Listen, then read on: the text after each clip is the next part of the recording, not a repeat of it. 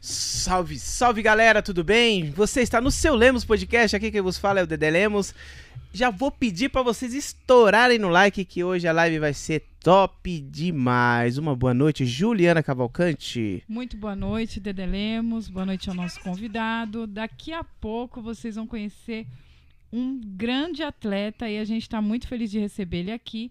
Já peço para que você se inscreva mesmo no canal, você manda bastante mensagem aqui no chat, que a gente vai ler todas as mensagens. E também peço para que você curta o vídeo, tá, gente? Deixa um joinha aí, toda, é, compartilha com alguém, peço para essa pessoa também deixar um joinha aí pro YouTube entender que essa é uma live legal e ele vai entregar para mais pessoas. Siga a gente nas redes sociais, nossas redes sociais estão aí embaixo, aí você vai ver a gente no Instagram, no Facebook, TikTok. E siga a gente que você vai sempre acompanhar os conteúdos legais que a gente tem por aqui. Exatamente. E lembrando que o Spotify. Sim, amanhã esse episódio que você está assistindo, você já vai conseguir ouvir ele no Spotify. Tem muita gente que gosta de ouvir Exatamente. podcast, né? Às vezes está Uhum. na academia, tá indo pro trabalho, às vezes não consegue assistir. A gente tá lá também, pô. A gente- Acha a gente no seu Lemos Podcast lá no Então já Spotify. procura aí também, já né? procura, né? Depois da live, né, gente? Não É, vai sair é, agora, é. né? Aí você Depois vai ver da todas as live, né? Aí, Como- né? olha, um, um amigo nosso que veio aqui, o Lincoln, falou pra gente ontem que o som do Spotify é ótimo, Também até é. melhor do que aqui no, no YouTube, né? Pode crer. Então escuta a gente lá também que você vai gostar. É isso aí. Juliana Cavalcante, o nosso convidado de hoje. Eu tô todo aqui, ó. É, você O cara é fraquinho, tá encher- aqui na minha é, frente, Ele é fraco. eu tô- perto é de fraquinho, você, né? meu. Ele que eh, tem vários títulos. Verdade. Né? É um Vários títulos. atleta, é um orgulho É um bodybuilder e também pugilista. É fugilista ou pugilista? Pugilista. Pugilista. Pugilista. Boxeador, né? Boxeador. Isso. É mais Cara, fácil. O cara é top demais, aceitou o nosso convite. Nossa, a gente tá muito feliz. Antes, antes de começar a live, a gente já tava numa resenha brava Já, já aqui. queria Meu Deus do tudo, céu. já tava A Juliana podcast. perguntando pra caramba. Ai, gente, não tô coisas. aguentando aqui, já tô. Tyson Tigre. Salve, salve, Tyson. Salve, salve, seu Lemos. salve, salve, Juliana. Um muito abraço. obrigado por ter vindo. Obrigado pelo convite. Me sinto muito feliz e honrado de estar aqui hoje com vocês. É, e vamos fazer um bate-papo legal, falar um pouco sobre a, sobre a nossa carreira, como a gente começou, como a gente iniciou, onde a gente pretende chegar, Da hora. como está a nossa carreira hoje. É, eu já cheguei aqui já com um teste de fogo, né? É, muitas pessoas sabem que eu estou em preparação para competir. Eu vou competir agora neste sábado. E eu tô em semana de finalização, né? Onde eu preciso tirar peso, tenho que fazer desidratação. E um teste de fogo eu cheguei aqui é uma pizza que tá aqui em cima da mesa aqui na minha É. cara. Ainda vai chegar, ainda É, vai chegar, ainda vai chegar. Eu já tô aqui no teste de fogo. A Juliana já chegou perguntando: e aí, Tyson, você come de tudo? Não, tô em preparação. Nossa, meu Ixi, coração até gelou. Meu Deus Mas do isso céu. é bom prova pra- de fogo, hein? Isso é bom porque o Blade vai mandar uma pizza muito suculenta pra ele comemorar o título dele lá na casa dele. É isso aí. certeza. Combinado. Certeza. Pô, gostei, gostei da ideia. Gostou da Gostei ideia? da ideia. Ô, Brady, eu não como uma pizza, uma, uma pizza só não. Geralmente eu como três. Sério? Sozinho? Sozinho. Gente, começa logo esse bate-papo. Sério? Pelo amor de Deus. Três São pizzas, três cara. pizzas. Quando eu peço pizza em casa, eu peço três. Na Mas verdade, aí, pra na você verdade, eu- comer as três sozinhas, Isso. tem que pedir na verdade, mais, né? na caso? verdade eu peço quatro, né? Que eu peço uma pra minha esposa e três pra mim. Aí, geralmente ela acaba, ela acaba não comendo a dela, eu tenho que comer a dela também, né?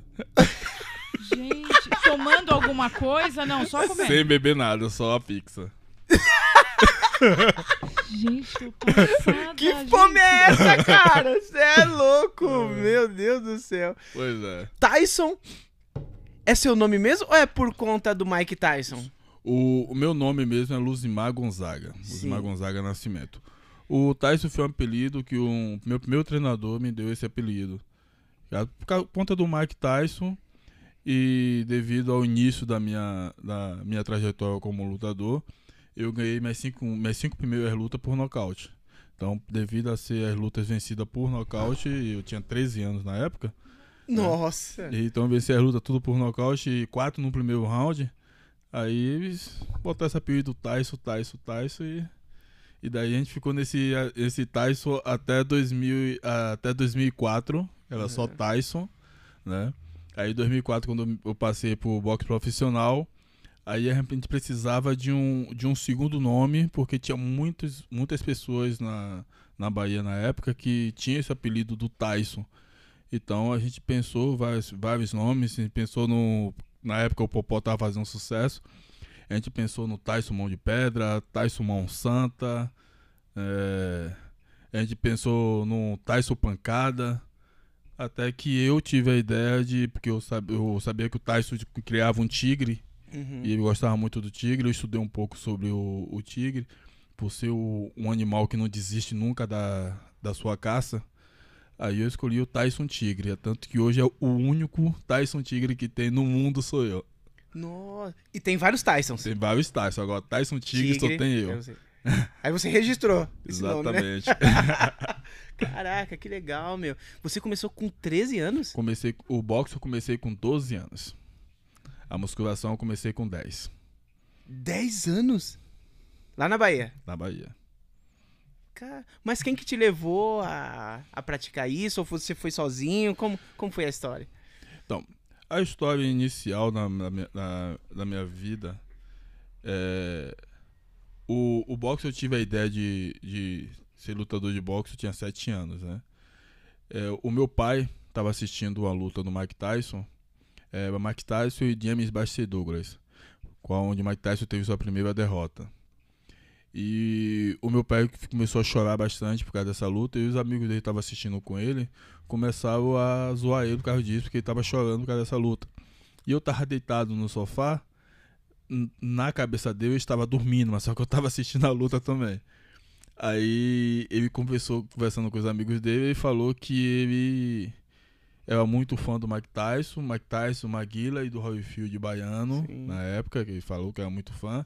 E que ele também já tinha lutado boxe, mas ele não prosseguiu carreira devido a um acidente que ele teve de carro e ele ficou com uma deficiência na perna. Sim. Aí ele teve que parar a carreira dele. E eu não sabia dessa história que ele já tinha sido lutador, né? Aí eu levantei, fui até ele e falei para ele que era pra ele, pra ele, não chorar porque eu ia ser o lutador, eu ia ser lutador de boxe e ia ser campeão igual ele queria ser, né? Ele queria ser campeão baiano, eu digo, eu vou ser, eu vou ser esse campeão de boxe. E daí no dia seguinte eu pedi para ele me levar na academia de boxe, a gente procurou na nossa cidade lá, Ilha de Itaparica, onde a gente morava.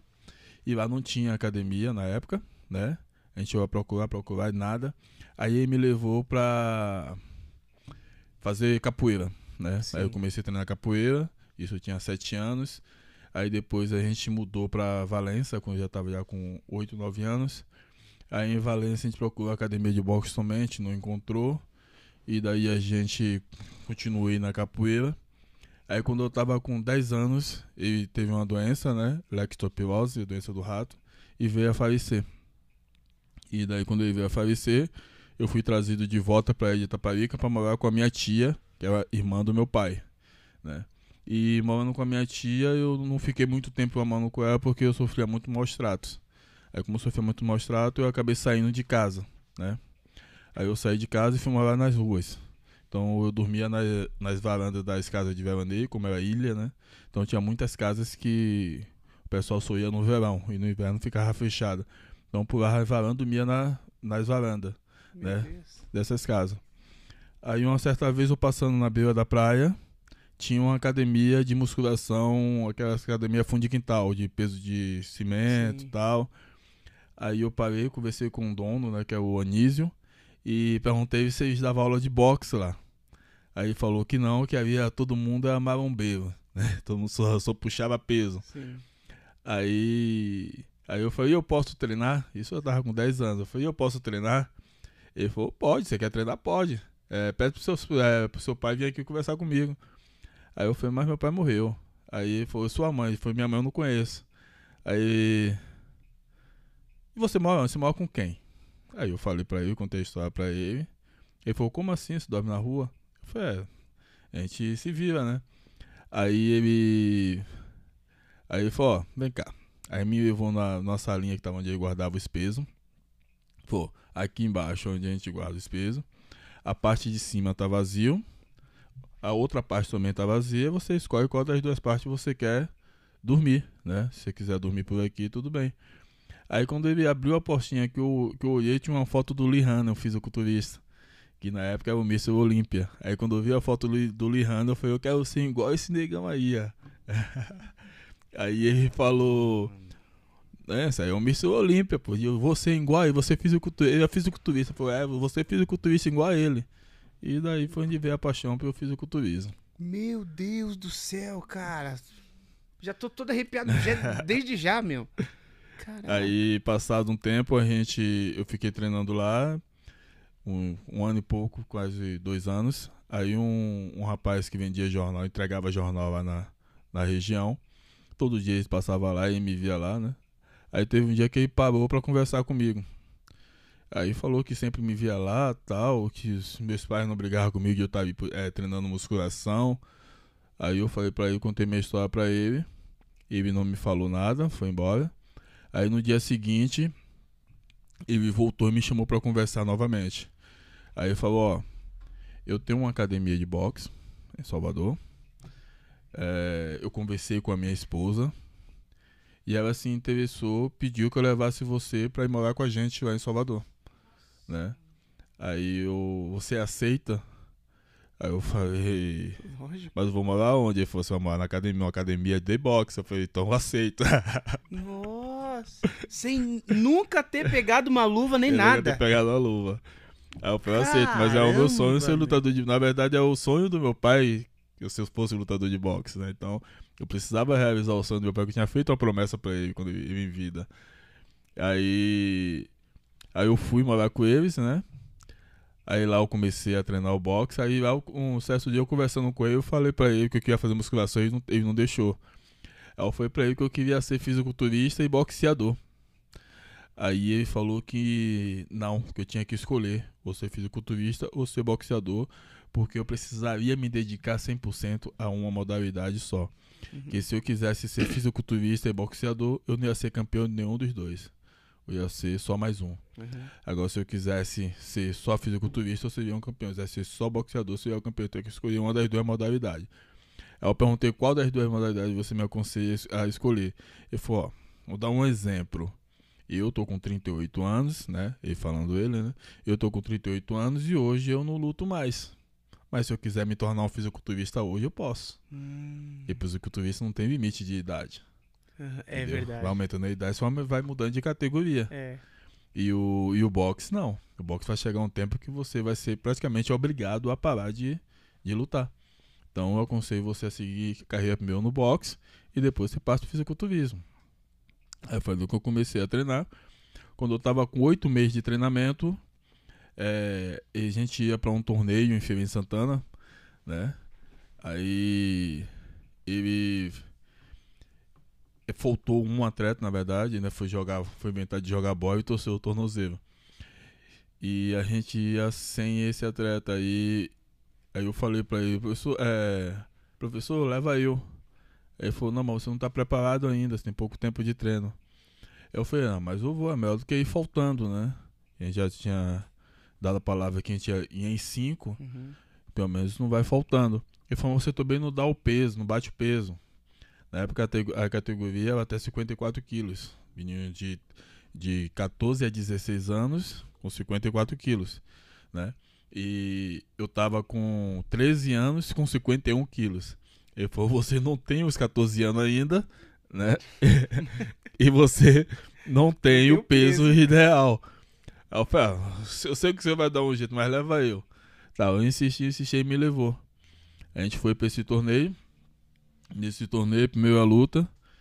A primeira luta que eu sei que eu entrei no ringue, aquele Davi eu falo até hoje que foi o golpe da sorte.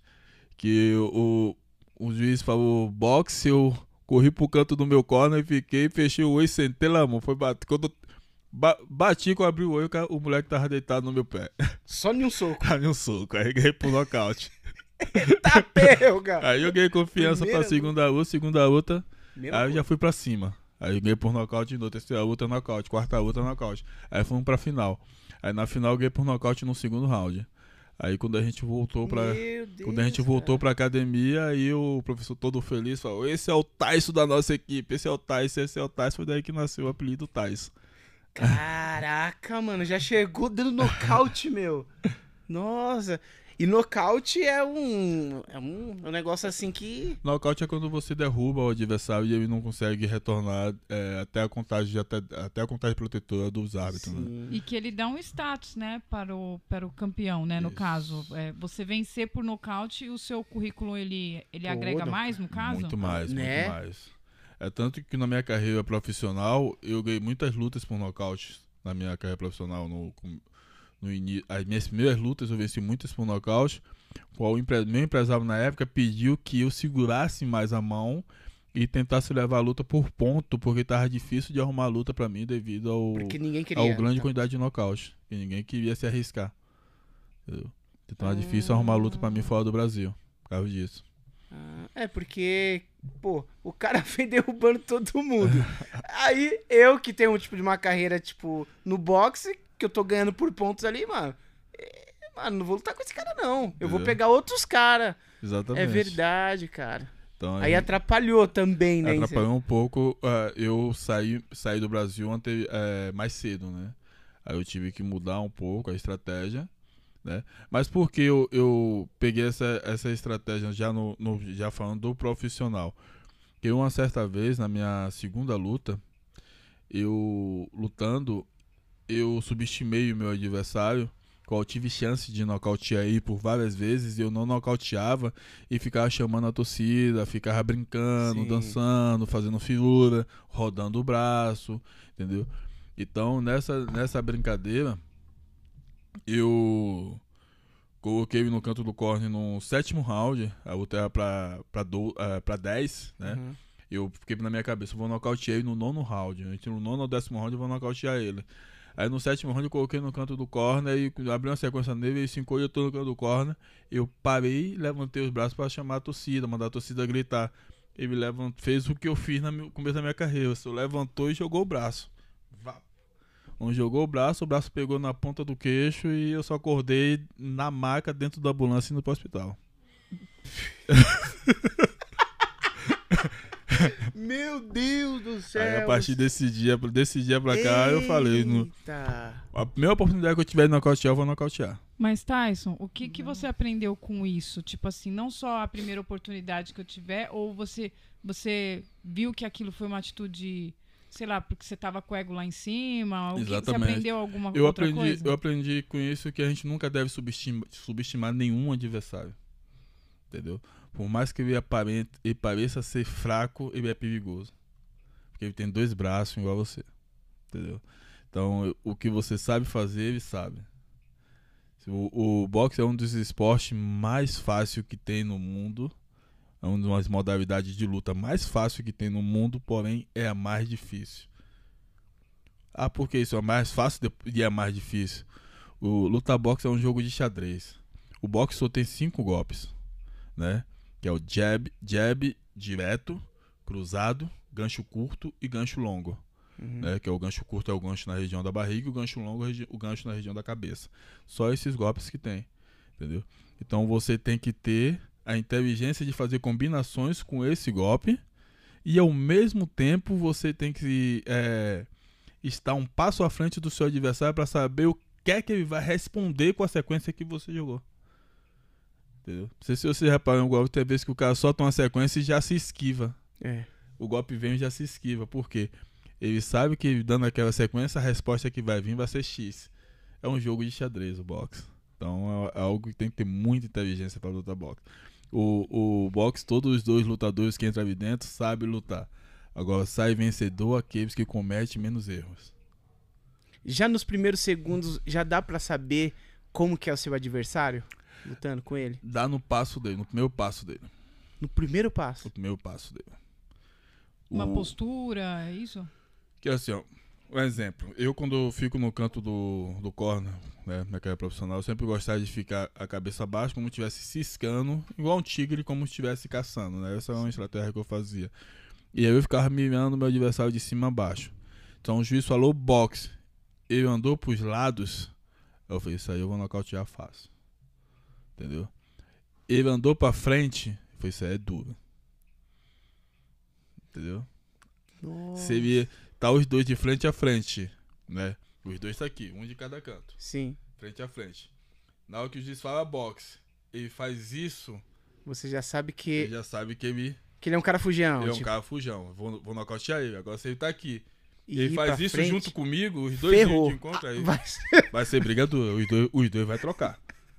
Aí é daquele cara que gosta de trocar porrada. Entendeu? Agora, se você tá aqui, ele faz ou pra um lado ou pro outro, ele tá mostrando que ele é um cara que foge da trocação.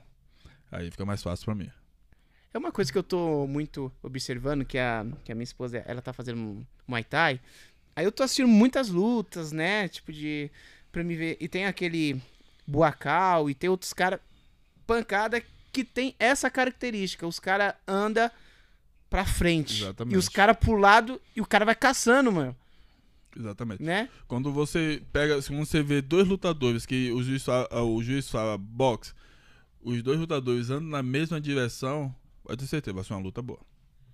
E, e assim, e, e fica bonito de Ah, ver, cara. né? Quando os dois vão na mesma intenção. Porque um só vai fugindo, fica até desleal pro cara que é Exatamente. fujão. Porque Exatamente.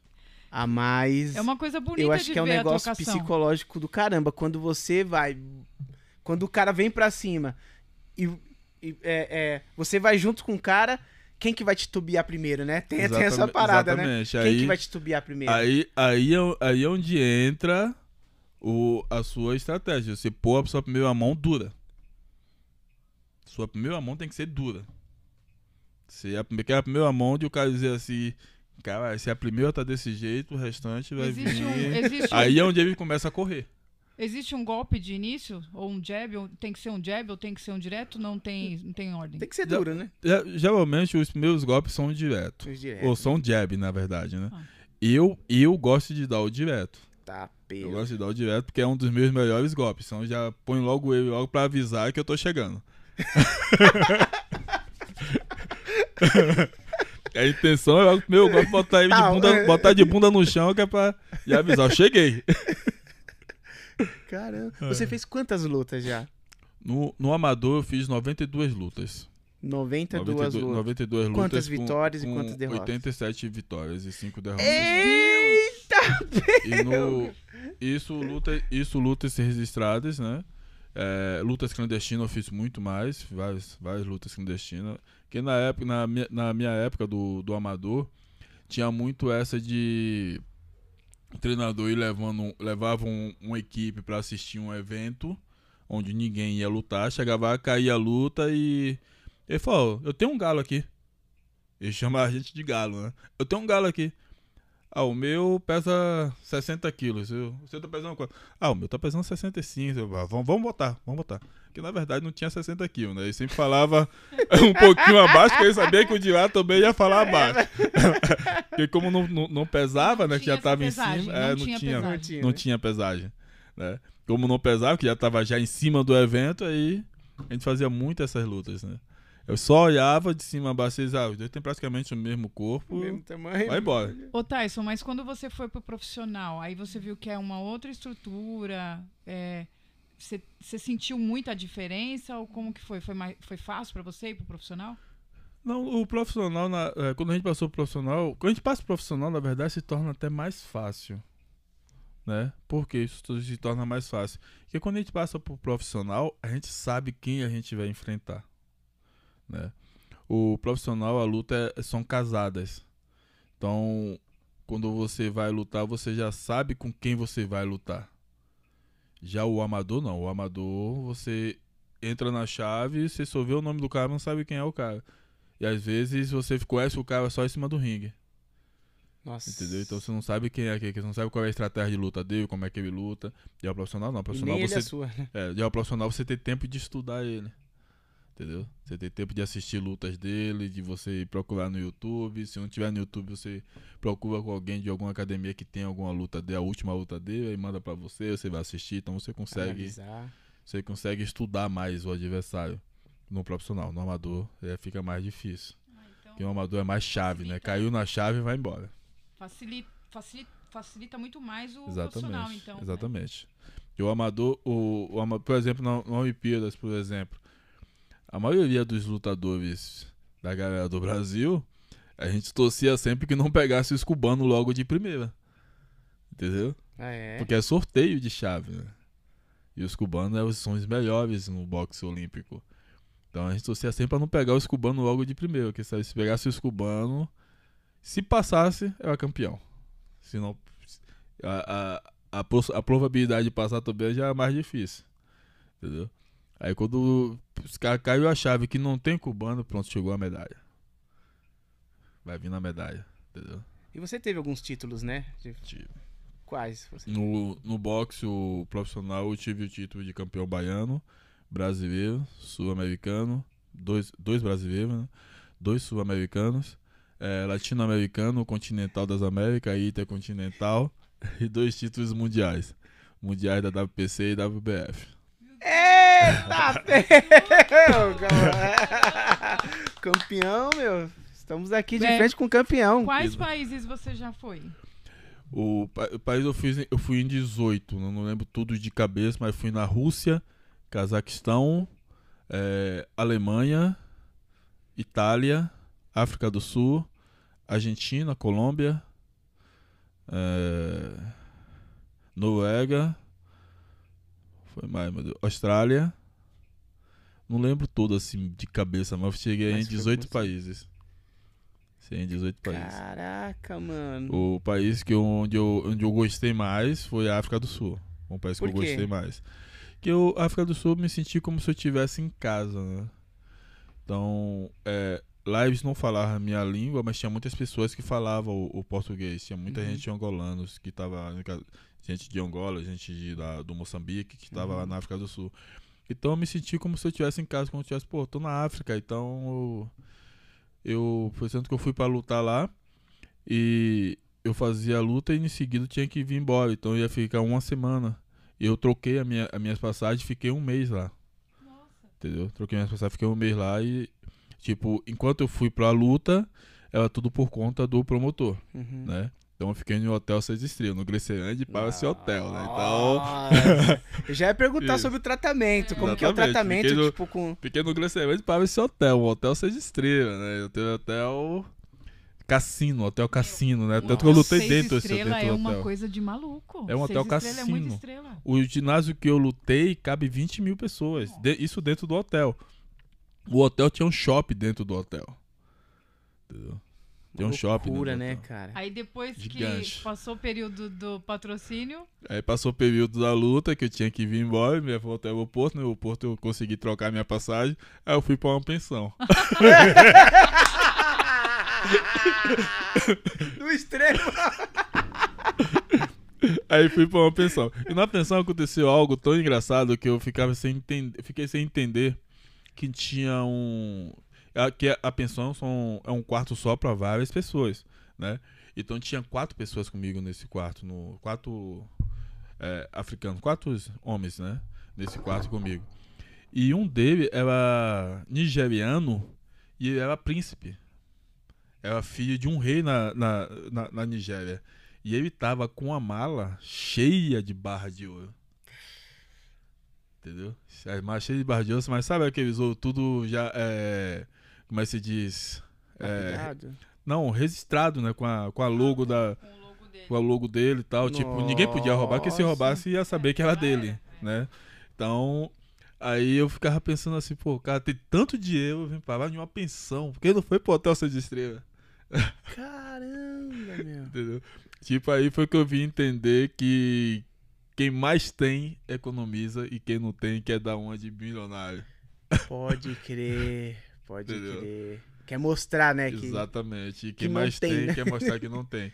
Ele, aí eu conversando com ele e tudo, ele falou que ele tava saindo do país, que ia ir embora do país, pediu o pai dele pra sair de férias, que ele queria viver a vida dele como pessoa comum. Como? Porque ele é um príncipe, né? Então ele queria viver a vida dele como pessoa comum. Tipo, por isso que ele foi pra pensão, que é pra ter convívio com, com a gente mais pobres. Sim. Entendeu? Que ele queria, tipo, viver aquele. coisa que ele nunca viveu. Saber o que é isso. Entendeu? E, tipo, comia junto com a gente, comia o mesmo que a gente comia, que, que tinha na pensão pra comer. entendeu? Então foi um, foi uma lição ali. A mim foi, aí pra mim foi uma, uma aula de humildade que eu tive a ver com esse cara. Mas ele, mas ele é um cara gente boa? Ainda tinha Muito aquelas gente- questão não, de, de, Muito gente boa. de não me Foi- toque Tô ainda? falando, é uma, foi uma aula de humildade que eu tive com ele. Entendeu? Tipo, o cara é um príncipe. O cara podia estar num hotel seis É. estrelas. Nos melhores hotéis da África do Sul. E ele preferiu ficar dentro de uma pensão com pessoas que ele sabe que são todos pobres. Pode crer. Entendeu? Então, tipo, do- um dos melhores tratamentos que você teve foi, foi nesse país. Isso. E qual Não, outros países? melhores, você- países- os melhores tratamentos, tratamento mesmo que eu tive pra mim foi o Cazaquistão. Né, O Cazaquistão, pra mim, eu cheguei no Cazaquistão e fui tratado como um rei. Ah, Você foi em época de que- guerra? Não. Não. Não, tinha. Não, eu não digo que foi época. Não sei, eu não sei também se foi época de guerra, porque eu não cheguei, não, não cheguei a ver nenhuma guerra, mas eu vi muitos prédios bombardeados. Eu vi muitos prédios bombardeados. Então não sei se já tinha passado o período da guerra. Eu fui lá no Cazaquistão em 2008. Né? Então não sei se já tinha passado o período da, da guerra, mas vi muitos prédios bombardeados lá. Mas eu fui super bem tratado lá pela população do Cazaquistão. Né? O Cazaquistão, quando eu cheguei no Cazaquistão, tinha vários banners meus. É, por causa da, da luta, eu tava com um cara de lá, né? Tu tinha vários banners meus e do cara. E assim que eu cheguei no Cazaquistão, a população me tratou super bem. Olha, Entendeu? que legal. Tipo, eu saí do, do hotel, pra você ter ideia.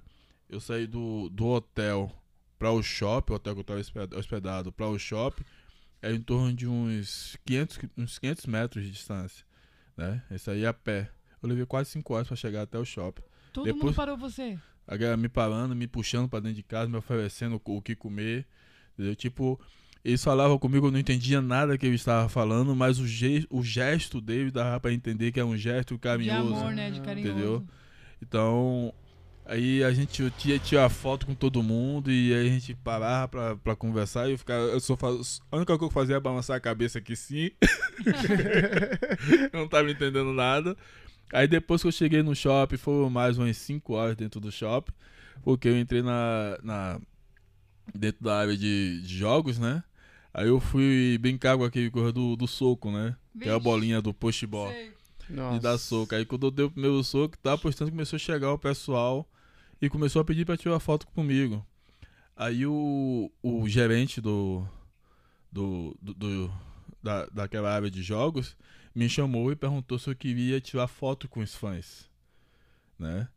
E daí fez uma sessão de fotos, onde ele cobrava 5 dólares por foto e de, ele ficava com dois e me dava três. Ótimo. E daí a gente fiquei tirando foto lá um bom tempo. Ganhei mais dinheiro, ganhei mais dinheiro tirando foto do que, do que lutando com a luta. Fiquei horas e horas tirando foto lá. Caraca, meu. E como. É, eu ia perguntar um negócio e me fugiu, mas eu vou tentar lembrar. A sua equipe. A sua equipe é. Vocês vão em quantos? Quando você. Cara, por que pareça, quando a gente viaja, a gente viajava sempre sozinho. Sozinho, cara. sozinho. Ou com apenas um, um, um acompanhante. Geralmente o acompanhante era o agente que arrumou a luta lá. Ah, Então não tinha questão, tipo, daquele Não, não treinador tinha. que fica falando, né? Que fica. Não, não tinha, não tinha equipe. Essa, essa quem tem equipe geralmente são atletas que tem patrocinador, que caras bancam tem, tudo, né? porque o, o promotor ele só manda só a sua passagem. Aí o seu patrocinador paga, as passagens do seu, da sua equipe. Entendeu? E, e nessas O lutas. máximo que o promotor manda é duas passagens. Uma passagem sua e do treinador, né? Mas só que o, o, o empresário que arruma a luta é que vai como se fosse seu treinador. né? Ah, entendi. Então a gente acaba viajando sem o treinador por causa disso. Mas você vai representando o Brasil ou O Brasil. academia, assim? O Brasil. Ah, o Brasil. representando o Brasil. Ah. Caramba, mano. Que bagulho louco, né? Juliano, vamos pedir pra galera mandar mensagem aí no chat aí. Faz Galera, per- faz vamos- pergunta aí, tive a curiosidade de vocês sobre o boxe, sobre o, Verdade. sobre o bodybuilder, vamos falar. Vamos falar, É. tem muito assunto ainda, Isso hein, porque gente? a gente nem chegou na fase do bodybuilding. Do bodybuilding, né? porque- Ainda boxe, ainda tem Não, muita uma coisa com, aí. sei lá, 200 lutas, mais ou menos, se for contar. Pode ser umas 200? Como profissional, eu fiz, eu fiz, eu fiz 53 como Ah. profissional. Se eu for contar tudo, tudo mesmo dá tá mais de 300 lutas. Olha, gente. Eita, pega. Fiz, a, fiz umas 5 lutas de, de MMA, que na época vale tudo, né? É, Vale vale- tudo. Ah, você É. fez? Fiz, fiz luta de MMA. Na época da luta clandestina, a gente chegou a fazer também, o vale tudo também. Ah, é? Mas, mas você treinou só o boxe ou, ou você já Boxe treinou e outras? capoeira. Boxe. Eita, pega. Eu tenho só boxe e capoeira. Chão, eu não, não sei nada de chão. Entendi. Não, e, e sem contar que tem uma curiosidade, porque ele já treinou com o Popó. Ele nem falou Ah, isso ele vai falar, vai Ele falar. vai falar. Então- entreinou- não, Ah. não é que eu treinei com o Popó, eu treinou na mesma academia. Já treinei na academia dele, Popó Mão de Pedra. Onde eu treinava com o Paulinho, que é o, o irmão dele, e com o Luiz Cláudio. E treinei na academia Champion, que era a academia onde ele treinava como aluno, né? Treinou junto na academia. Mas, tipo, não treinei com ele, ele sendo o meu treinador. Gente treinou, tipo, na mesma equipe. Na mesma equipe. Entendi. Quando ele Não. iniciou, né? Isso. Já já você vai contar mais sobre o Popó que você falou aí pra gente, né? Nos bastidores. E- e- Vamos ler algumas mensagens, Juliana? Eu vou, gente, além de. Eu vou ler aqui. Uma, tem uma pergunta aqui que eu já fiz, inclusive, essa pergunta, mas ele vai responder ao vivo. É, gente, você quer mandar um áudio pro Tyson? Se você quiser perguntar alguma coisa pra ele em áudio ou mandar uma mensagem é, em áudio pra ele, eu vou deixar um número aqui. Você pode mandar para esse número de WhatsApp, mandando um pix de qualquer valor para esse número também e a gente põe a sua mensagem ao vivo. Esse pix vai servir para a gente impulsionar essa live para ela chegar para mais pessoas para assistir a história desse atleta fantástico. Então, eu vou, eu vou perguntar aqui o que o Collins, DJ, DJ Collins está por aqui. E aí, DJ Collins? O Wellington Camilo tá aqui, mas ele colocou uma pergunta, só que ela foi tirada daqui, é, ele apagou. É, o DJ Collins colocou aqui, já brigou na rua? Era aquela minha curiosidade de sempre, né, mano? Ó, Collins, detalhe. O que você tá vendo pelo, pela televisão, pela tela, é bem maior ao vivo, de perto, viu? A gente tá Verdade. aqui pra constatar isso. Cara, é, sobre briga na rua, cara, por quem que pareça, eu nunca briguei na rua. Eu sempre fui um cara que eu tive medo, sempre tive medo de brigar. Eu sou daquele cara que quem me conhece fala, cara, o Tyson, Tyson é, é- é um amor, velho. Você me xinga, você só não pode bater em mim, mas você pode me xingar à vontade que eu não vou fazer nada, que eu não tenho reação nenhuma. A única que eu faço é olhar pra você e se eu- a única a minha reação é dar risada. É dar risada. Tipo, olha de cima a baixo assim, digo, dou risada, falo, meu Deus do céu. É o. É o diabo querendo atrasar a minha vida. Porque eu, eu já penso, eu já, quando o cara procura uma confusão comigo, eu meço ele de cima a baixo, olho ao redor, né? E já fico calculando aonde ele vai cair, aonde ele vai bater a cabeça com a queda. Né? Porque uma pancada minha pode levar ele a óbito. Uhum. Então eu já, já vou calculando tudo. Então, depender do, do, do local, então eu nem, nem me manifesto. Eu dou as costas e vou embora. É, tá, isso é uma, uma curiosidade, como você falou, né? Uma pancada minha pode levar ele a óbito. É óbvio que se você der uma pancada brigando na rua é porque você vai estar com raiva da pessoa. Exatamente. Quando você luta, você tá com raiva, Não, você pode levar a pessoa a óbito? não. Quando a gente luta, é uma coisa que eu sempre falo, que eu sou um cara que eu sou obcecado por treinamento, né? Eu, eu treino de o mínimo de, o mínimo que eu treino quando eu tô quando eu tô cansado, eu treino 5 horas, né? Por exemplo, vou dar, vou dar um exemplo, essa semana, essa semana agora, é, sexta-feira eu treinei quase 10 horas.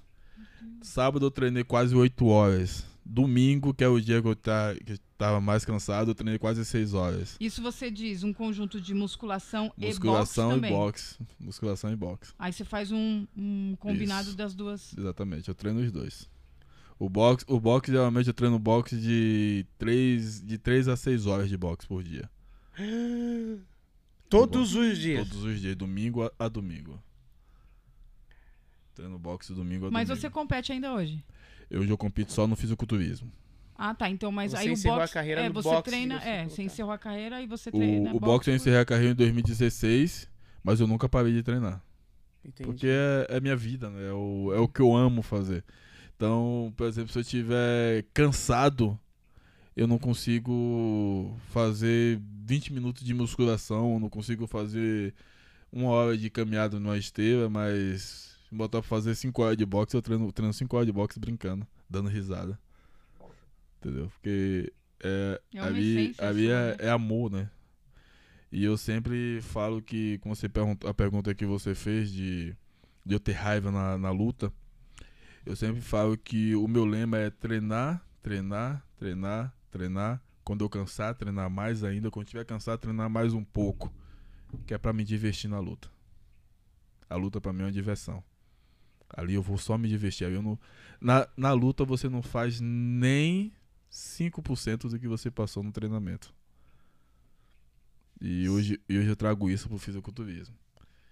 Eu sofro no meu treinamento que é pra no fisiculturismo se eu chegar no palco fazer o show.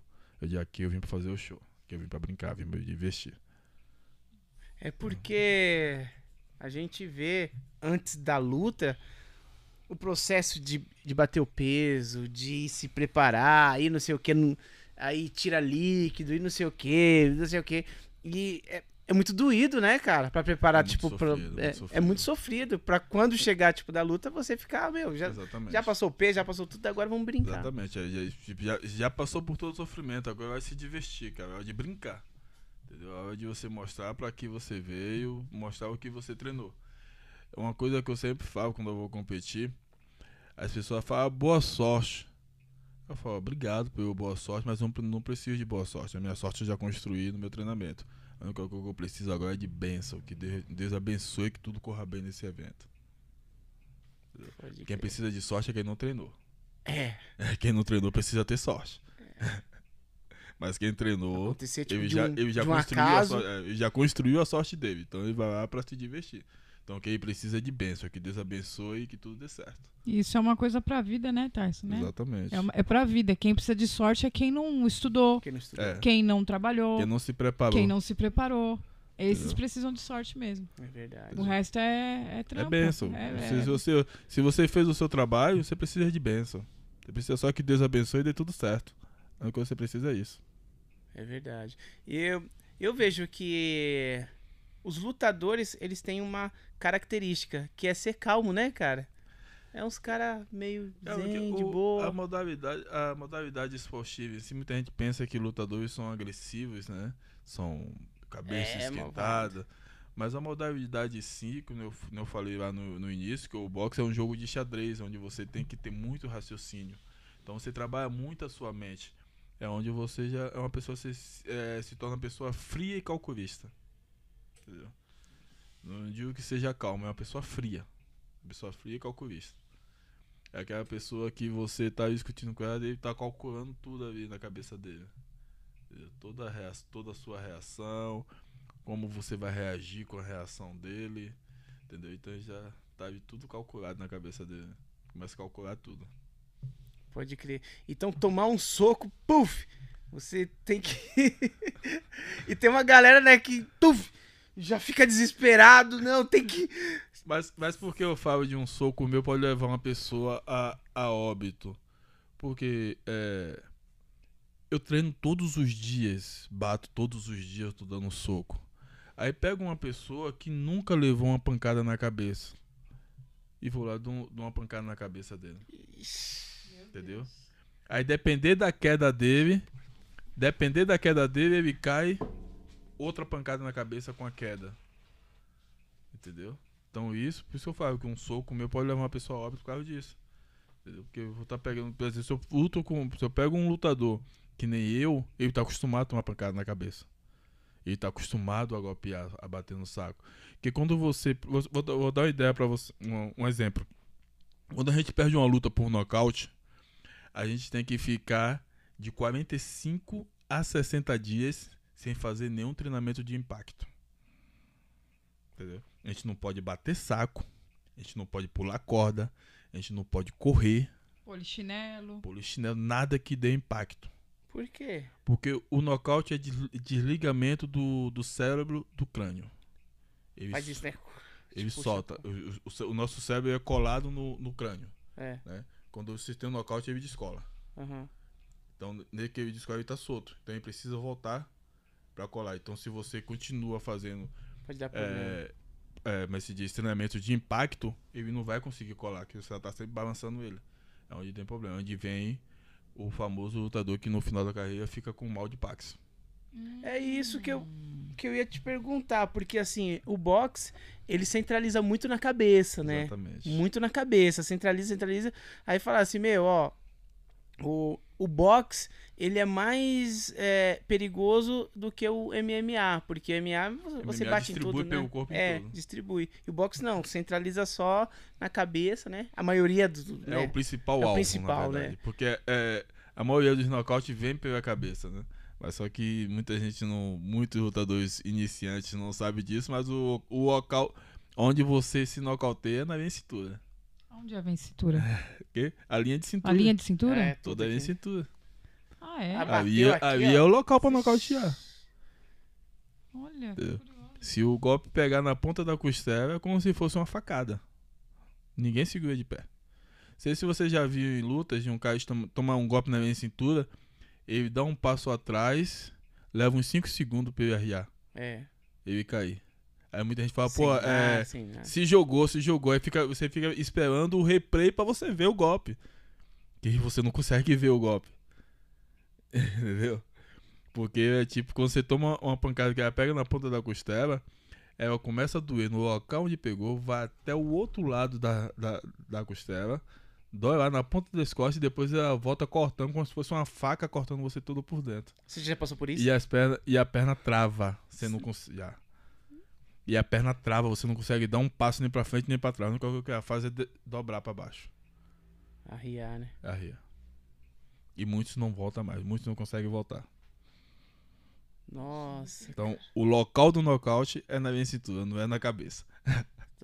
Você assistiu a, a- a luta do Whindersson Nunes com, com o Popó? Assisti. O Popó castigou e ele aguentou bastante ali, Castigou hein? bastante. Popó mas, deu umas, uma, umas porradas ali, tipo, na linha da cintura ali. E se você, se você reparar, o, o Popó ele trabalhou muito a minha cintura do, do Wilson Nunes, mas se você reparar, ele não, bate, ele não tava batendo forte. E ele não tava repetindo no mesmo lugar. Porque ele sabia se ele repetisse, ele ia botar o Wilson Nunes pra descer. Hum, Entendeu? É, então ele foi teve bem, um. Ele É. foi bem técnico ali Bem pra, pra fazer um show bonito. fazer um Exatamente. senão- A intenção é fazer um show. É tanto que é, quando ele pesava um pouquinho, isso já balançava. Aí já. Ou o hábito parava a luta, ou ele já dava um passo atrás. Entendeu? Pra dar uma segurada. Que é porque a intenção era um show. A intenção não era ele nocautear o Wilson Nunes. né? A intenção a é intenção era show. fazer um show pro público.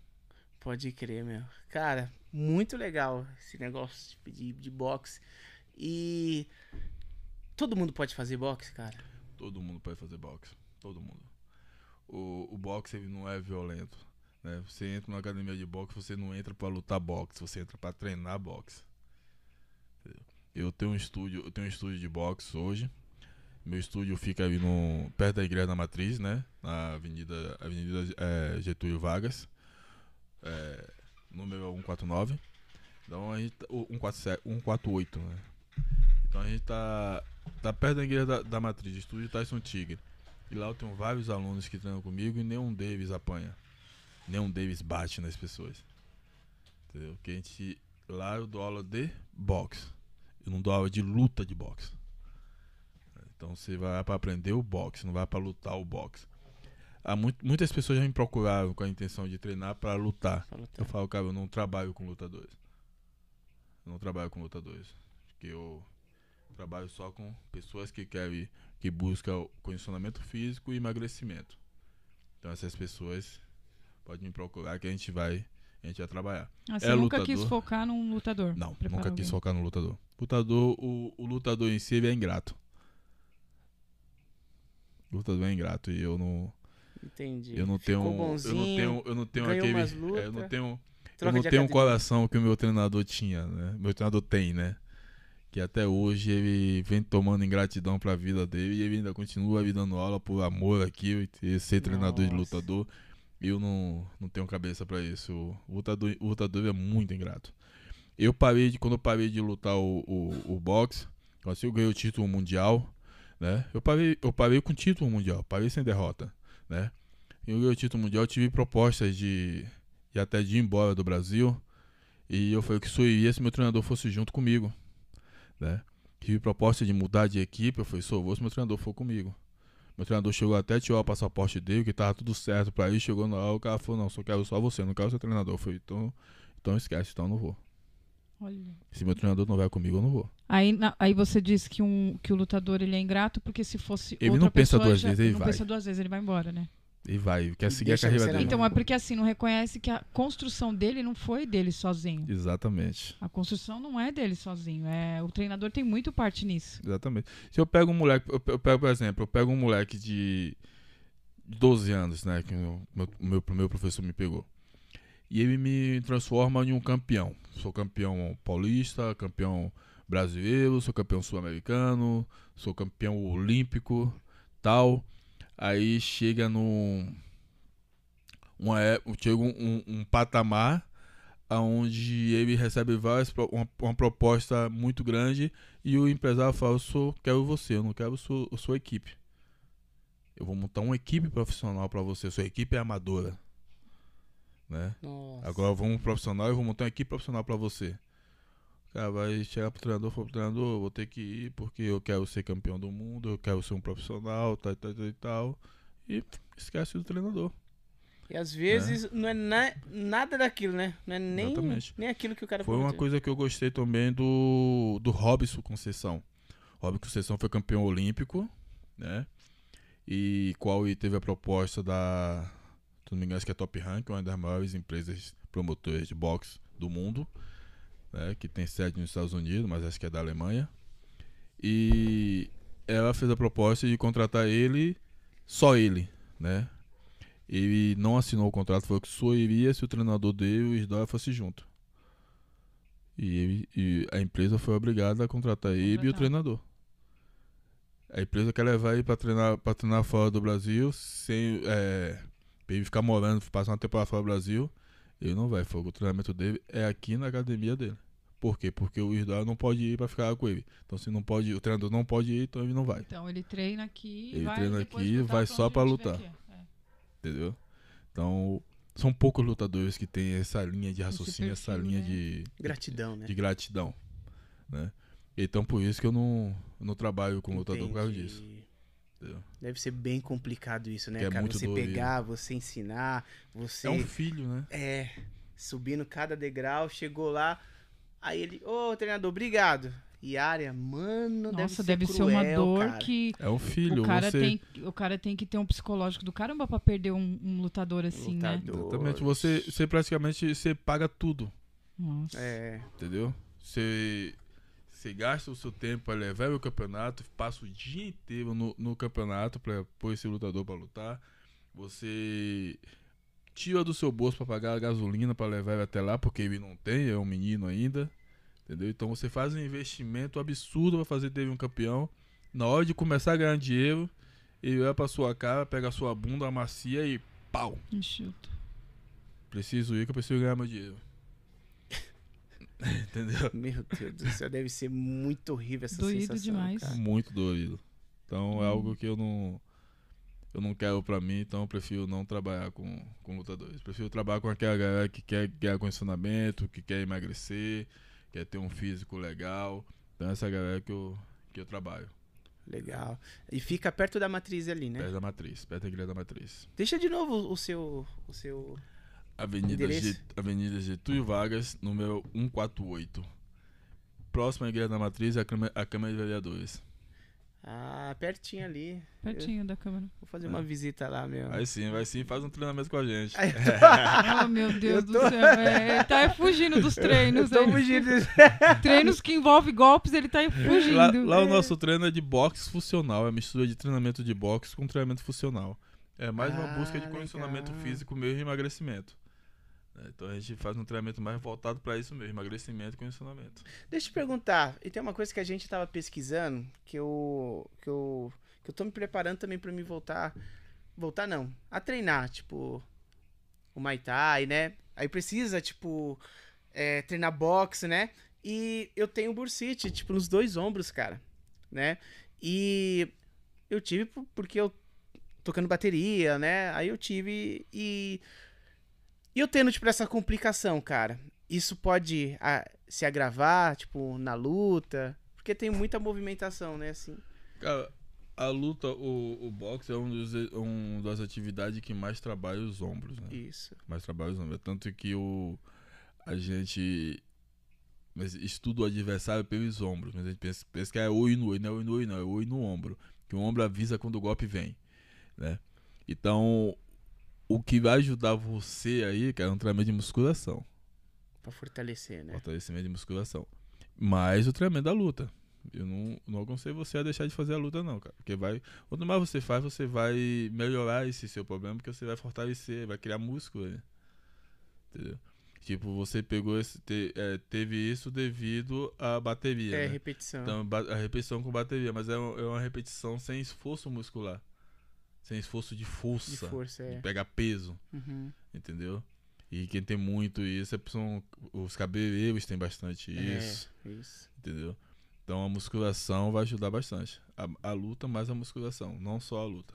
A luta com a musculação. Entendi, porque eu pensava que caso. Porque tem que ficar com a mão aqui, né? Direto, né? Aguarda, bagulho- É, aguarda, né? E o negócio deve doer pra caramba, né? De vez em quando eu faço lá em casa lá com, a- com elas, mano, aí começa a doer pra caramba, mas não é uma dor insuportável, né? Insuportável. Mas você não tem vontade de fazer a musculação? Eu faço em casa, assim, né? Tipo, dos, dos negócios de boa, né? Mas, assim, pra fortalecer, eu faço fisioterapia, né? Mas eu preciso voltar a treinar, tipo, na academia mesmo, pra pegar Academia. peso É. mesmo. né? Pra, pra fortalecer Pegar mesmo. É. E Eu me lembro que quando eu treinava assim, nem doía mais. quando, Exatamente. quando envolvia muito peso, você não sentia essas dores.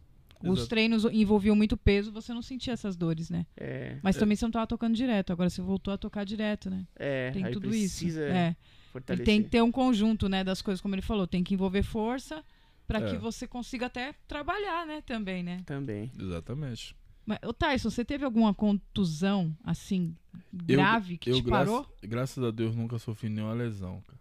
Quebrou nada. Nada, nada. Eu, eu treino há praticamente mais de 30 anos. Graças a Deus, nunca sofri nenhuma lesão. Lesão de nada, nada, nada, nada. Graças a Deus, até hoje.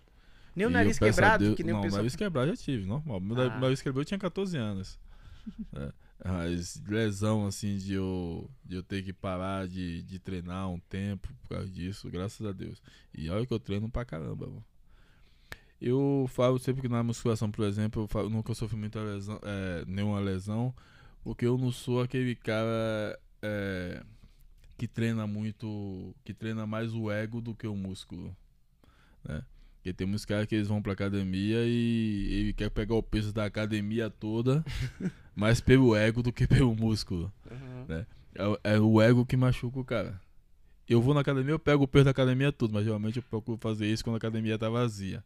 Então significa que não é pelo ego, é porque eu quero treinar força. Entendeu? Mas quando você pega o peso da academia toda, você aguenta pegar. Você tá pegando porque você aguenta. Mas o seu ego de ver as pessoas olhar, admirar aquilo, faz com que você tire a sua atenção do que você está fazendo, onde vem a lesão. É atenção. O treinamento é você e o peso. O Rony Coleman, que é um dos fisiculturistas que mais pegava peso, ele quando ele montava o, o peso pra ele pegar, ele olhava pra ele e falava, what you like, baby? You like, baby? You like, baby? Tipo, você tá leve. Peso leve. É peso leve. E mandava o aviso pra ele mesmo que era peso Pro leve. cérebro, né? O comando. cérebro- o comando pro cérebro dele que aquele peso era leve. Nossa. Entendeu? Então, era, um, um con- era um- uma sintonia dele com o peso. Então, não interessava quem estava ali Quem ao tava lado ali. assistindo. É um contato dele, é uma conversão dele com o peso. Você vê que em alguns momentos que ele chegava do lado do peso, tipo, pegava o peso assim, encostava a cabeça como se estivesse conversando com o peso. Então ele fazia tipo uma concentração dele e aquele peso que ele vai fazer, o exercício que ele vai fazer. Entendeu? É, é, é, é a combinação corpo e mente. Agora, quando você tá ali treinando, observando quem tá assistindo, quem tá olhando você treinar, você vai se lesionar. Mais cedo ou mais tarde a lesão vai vir. Nossa, que Entendeu? aula. Porque você tira, você tira a sua atenção do que você tá fazendo. Bom, E a maioria das lesões de pessoas iniciantes nas academias são treinando e mexendo no celular ao mesmo tempo. Já vi muita gente se machucar dessa forma. Tá fazendo exercício com o celular na mão. Aí dá um chill na musculatura. Nossa, cara. Já entrando nessa, nessa parte de, de musculação, né? Você ganhou quantos títulos de, de fisiculturista? Como começou, né? É, como Esse- começou, é. essa- É, o fisiculturista, eu decidi, decidi migrar pro fisiculturista em 2016, quando eu parei o boxe, né? Que eu ganhei meus títulos de campeão do mundo. Que eu, quando eu ganhei o segundo título de campeão do mundo, eu falei. Aí eu. Eu, eu sen- tava sentindo muitas dores, né? Tava sentindo muitas dores na, na cabeça, na região da, da nuca. E sentia muito. Eu tinha, tava tendo sur, surto psicóticos, né? Tipo, eu tava sentindo vontade de agredir as pessoas. Não cheguei a agredir, mas eu sentia vontade. Olhar pra pessoa assim e dizer assim, vou, vou arrebentar esse cara todinho. Entendeu?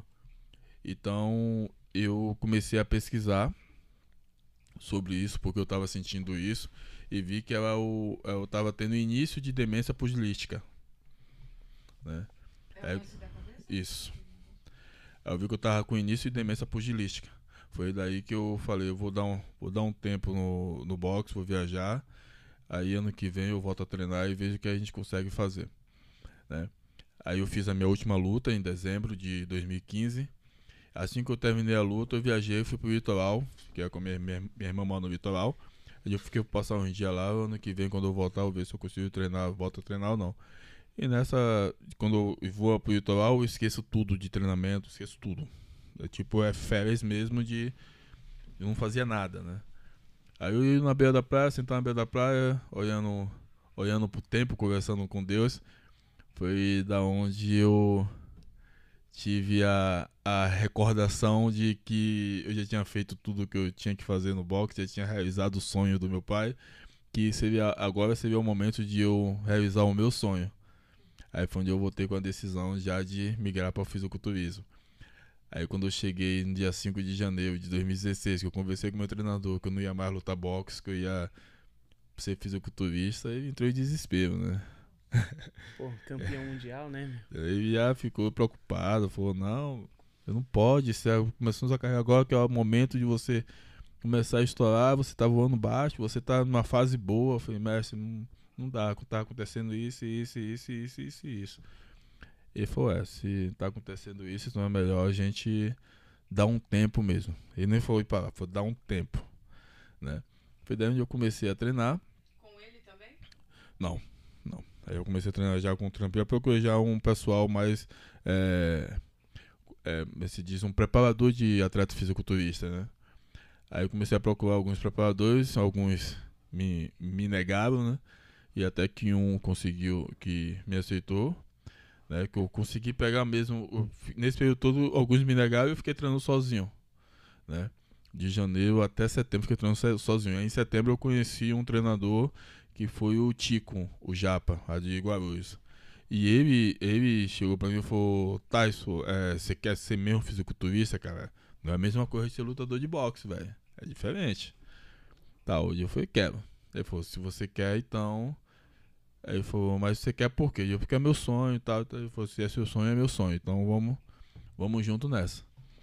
Aí ele montou um treino pra mim, logo na primeira semana. Quando ele montou o treino que eu fui pro meu treino de perna, eu falei, meu Deus do céu, eu não quero isso pra minha vida não, meu Deus. O que, que é isso? Desisto! Ah, Não, não quero isso daí. E eu, não. e eu na metade do treino, eu tava riado no meio da academia, não aguentava nem dar um passo à minha frente. Ainda, Quando você e eu- começou e a treinar, você já tinha um corpo parecido com o que você tem hoje? Já, já. Quando eu comecei a treinar musculação, eu pesava 77 quilos. Tava com 77 quilos, com 3% de gordura no corpo. Caramba. Eu corria, Delicado, né? Eu corria, eu corria 16 km todos os dias. Quando eu comecei a treinar, quando eu migrei pra musculação. Que é o treinamento que eu fazia do boxe. Né? Eu, eu treinava no o boxe, eu treinava 8, 8 10 horas por dia. né? Aí quando eu falei, eu falei, meu Deus do céu, meu- no primeiro dia já tô desse jeito, não tô aguentando nem andar, não vai dar certo não. aí no outro dia foi treino de peito.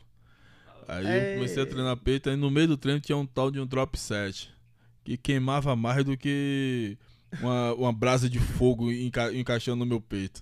Eu falei, meu Deus do céu, meu Deus. Aí, aí foi, passou, aí quando passou a primeira semana, Aí eu cheguei pro o, o, o Tico olhou pra minha cara e falou, é negão. Agora você passou no teste, que eu imaginei que você não ia passar a primeira semana. Ei, Agora vamos montar o seu treino mesmo. Na verdade.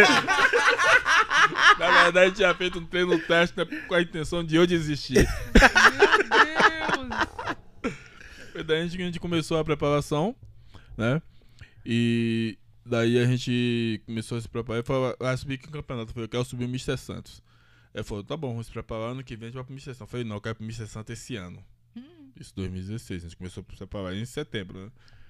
Aí ele falou, cara, não dá tempo, cara, muito pouco tempo. Ele falou, não, eu quero ir esse ano. Aí eu disse, então bora. Aí a gente começou a se preparar e a gente foi pro Mr. Santos. No Mr. Santos, em dezembro, né? Em 2016. Eu subi na categoria até 90 quilos, eu pesei 87 quilos, onde eu subi na categoria até 90, eh, 90 quilos. Aí que eu quando comecei com 77, no, no Mr. Santos eu tava pesando 87 na competição. Então foram 10 quilos de massa, massa muscular em, em 3 meses. né? 10 quilos de músculo em 3 meses a gente conseguiu a gente conseguiu acrescentar, né? Aí chegou no Mr. Santos, eu competi com 14 atletas, onde um deles é o Renato Cariani, que hoje é um- uma lenda hoje no fisiculturismo, um dos maiores nomes do fisiculturismo. Na época ele não era conhecido ainda, né? E ele foi campeão da minha categoria, foi campeão overall da minha, do, do Mr. Santos, nesse, nesse mesmo ano. E eu fui o sétimo colocado, né? Fui o sétimo colocado, brigando pela sexta colocação. Foi tanto que é, separava os primeiros cinco colocados e deixou eu e mais outro rapaz fazendo o último confronto. A gente fez mais dois confrontos. Aí quando foi no, terminou os confrontos, ele ficou em sexto. O rapaz que fez confronto comigo ficou em sexto e eu fiquei em sétimo. Então quer dizer que eu perdi a, o- a minha colocação no último confronto. Né? Então ficaria em sexto, em sexto também. E nesse campeonato ele só dava a premiação até o sexto colocado. Os três primeiros troféus e os restantes, o, o quarto, o quinto e o sexto ganhavam medalha. E eu voltei pra casa sem nenhuma medalha, Nossa. né? Aí eu, quando eu saí do, do palco, no fundo do, do palco no backstage, eu comecei a chorar. Aí meu treinador veio já todo feliz, eu chorando, meu treinador todo feliz, né? Pela minha colocação. Aí ele falou assim, você tá chorando por quê, Daniel? Eu, cara, eu não ganhei, tá? Eu não ganhou o quê, rapaz? Você tá no seu primeiro campeonato? Primeiro campeonato. Teve Você pouco fica- tempo, né? Você ficou com a sétima colocação. Tinha 14 com você no palco. E você fala que você não ganhou. Aí vinha passando um rapaz que tá, que tá no, no palco comigo, que saiu bem antes, né? Que ficou colocações abaixo, é, inferiores à minha. Aí ia passando e falou: Faz favor. é, você treina. É, tá competindo há quanto tempo? Eu digo, cara, só no Mr. Santo é o meu terceiro. Aí ele não falou mais nada, deu pra minha cara e falou: Preciso falar alguma coisa? Hum. Olha só. Entendeu? Então você já foi, chegou marcando o seu nome mesmo, né? Exatamente. É que você não sabia, porque você é muito acostumado com vitórias, né? Exatamente. Que eu tava, eu tava É. acostumado a voltar sempre com a vitória. Exato. É, sempre com a Exatamente. vitória. Entendeu? Aí já voltou com uma supostamente derrota, né? Que, Exatamente. que não pegou medalha. Que né? na sua ótica, na ótica dele era uma derrota, É. mas de todo mundo que era do ramo, mano, esse cara vai Surgiu voar. da onde, né? É, ele vai Surgiu voar. da onde? Do nada tá aí. Exatamente. E aí? Exatamente. Aí como você pegou um gás pra, pra continuar? Aí eu, aí eu continuei a preparação, né? Aí no ano seguinte eu fui pro estreante paulista da IFB, onde eu fiquei com a, com a quarta colocação. Aí eu já ganhei uma medalha, já fiquei feliz, já, Já, minha primeira medalha. Uma medalha. Minha primeira medalha, né? Eu queria um troféu, mas fiquei com a medalha de quarto colocado. Aí depois fui para o, o Paulista, o Paulistão, fiquei com a sexta colocação, peguei a sexta colocação.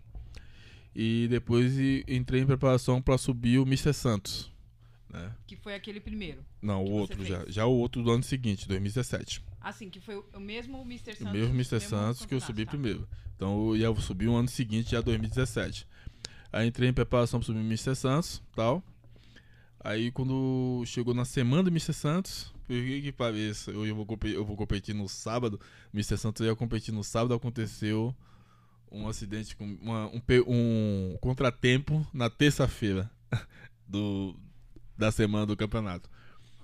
Eu tava em preparação para subir o Mr. Santos, Onde meu treinador na época falou só, tá, a gente vai entrar em sistema de finalização, vamos fazer uma hiperidratação, né? Onde a gente faz um consumo excessivo de água, para depois ir baixando para fazer uma diurese natural, né? Tipo, por exemplo, essa semana mesmo, estou em hiperidratação. Ontem eu bebi 10 litros de água, hoje é 8, amanhã 6, e a gente vai baixando, né? Aí, nessa época, eu vi para beber 15 litros na segunda, é, 12 litros na terça, 10 litros na quarta, e na quinta eu já caí para 4 litros. Nossa. Né?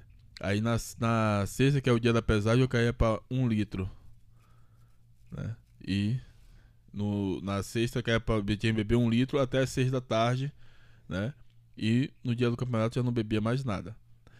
E a gente entraria com diurético no dia da, na sexta-feira e no sábado, que é o dia do campeonato, né? E eu fiz a loucura de entrar com diurético logo no primeiro dia. Aí eu comecei entrando com diurético, tomando três vezes ao dia o, o a fluosemida, né? Foi daí o diurético. O diurético é, a gente fala que é a alça da morte do fisiculturismo. Nossa. Que o diurético ele faz tipo um bloqueio onde ele não deixa a água passar, chegar até os rins. Você bebe e já vai direto pra urina. Entendeu? Então, aí onde eu tive, perdi vários nutrientes do corpo, né? Potássio, sódio tal. Eu tive uma crise de câimbras na terça-feira, na semana do campeonato. Pelo tive corpo uma, inteiro? Pelo corpo inteiro. Tive câimbra pelo corpo inteiro, onde Teve que tive, ficar câimbra, tive câimbra nas pernas, começou nas pernas, aí veio pro abdômen, aí quando passava do abdômen ia para as costas, quando passava das costas vinha pro braço, ia pra mão. E nisso is- isso aconteceu na academia, eu tava dando aula, né? Aí a gente começou a ligar para a ambulância pro SAMU e o SAMU nada de vir. Isso eu comecei a passar mal, era 8 e meia da manhã. O SAMU veio 11 horas da manhã, quase meio-dia já. E a gente ligando pro SAMU, ligando pro SAMU, e eu morrendo de dor, gritando no meio da academia, e aquele vexame lá no meio da academia, eu deitado lá de câmera, câmera, os professores tentando me, me ajudar. Aí foi onde eu tive a ideia de falar para o. Que todo mundo já tinha ligado pro SAMU e o SAMU não veio. Meu Deus. Aí eu tive a ideia de falar pro, pro um professor que tava, que é o, o Molina. Eu falei, Murilo, liga e fala que, que eu entrei em parada cardíaca, que você tá fazendo massagem. Tá fazendo massagem no meu peito. Entendeu? Que ele apagou. Fala que ele apagou e o, e o, o colega tá massageando. Que não mandar o SAMU ele vai morrer. Tal. Aí foi que ele falou isso pro pessoal do SAMU. Aí em questão de. Acho que não deu, não deu cinco minutos. Chegou duas motos do SAMU e em seguida chegou a viatura. Chegou a ambulância. Aí chegou todo mundo. Aí foi onde me levou pro hospital, né? Aí eu entrei no. Quando eu entrei no hospital, aí eu fui. Eles me aplicaram soro e potássio, né? Pra poder recuperar. E foi nesse momento que eu conheci a, a mulher da minha vida, né? Que eu conheci minha esposa aí. que minha- Ah, que ela, que ela é era, ela era técnica de enfermagem. Lá que eu conheci ela, nesse momento. Então Nossa, eu, cara, eu falo legal. que foi, foi Deus que fez eu passar por isso pra poder eu conhecer ela. Né? Que quando eu cheguei no hospital, assim que eu cheguei no hospital, eu eu, eu apaguei na, na ambulância, né? Eles me dando soro, eu dormi na ambulância, aí quando eu acordei já tava dentro do hospital. Aí eu falei assim, eu morri. aí a, a médica falou, por que eu, eu tô no meio de um bocado de anja? Porque como eu, eu tinha chegado no hospital, um fisiculturista, tava de camiseta regata, de short, e, é, tava seco, que eu tava de semana de campeonato. Então foi algo que todo mundo ficou tipo curioso em É, cima, né? saber, né? Saber o que tava acontecendo.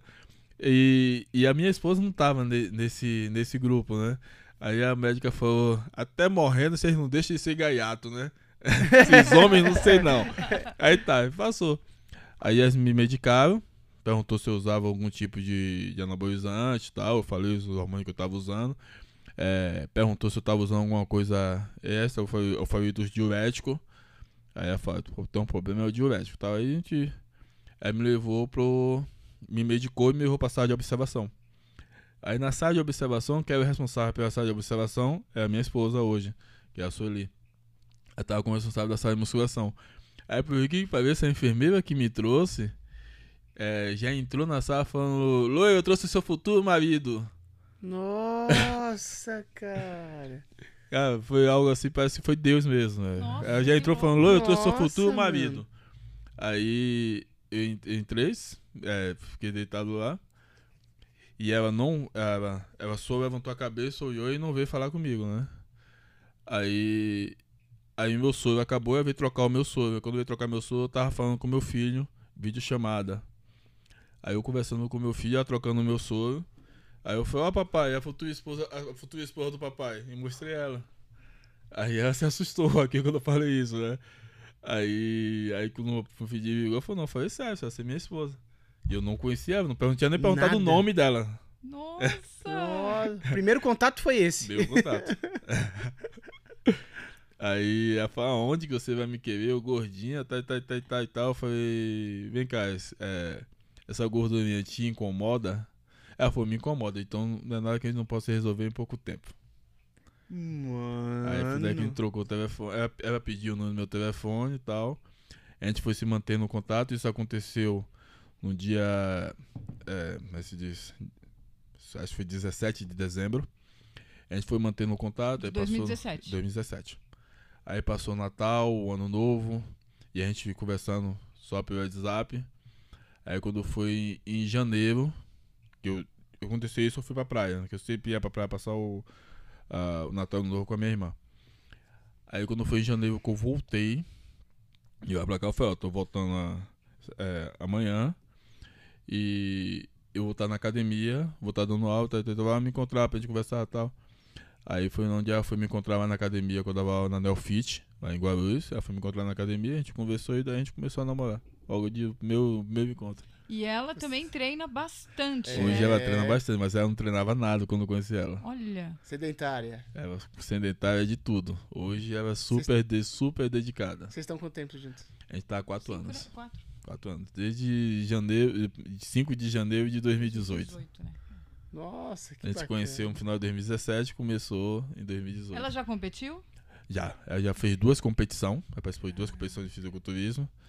A primeira ela foi vice-campeã e a segunda ela foi campeã.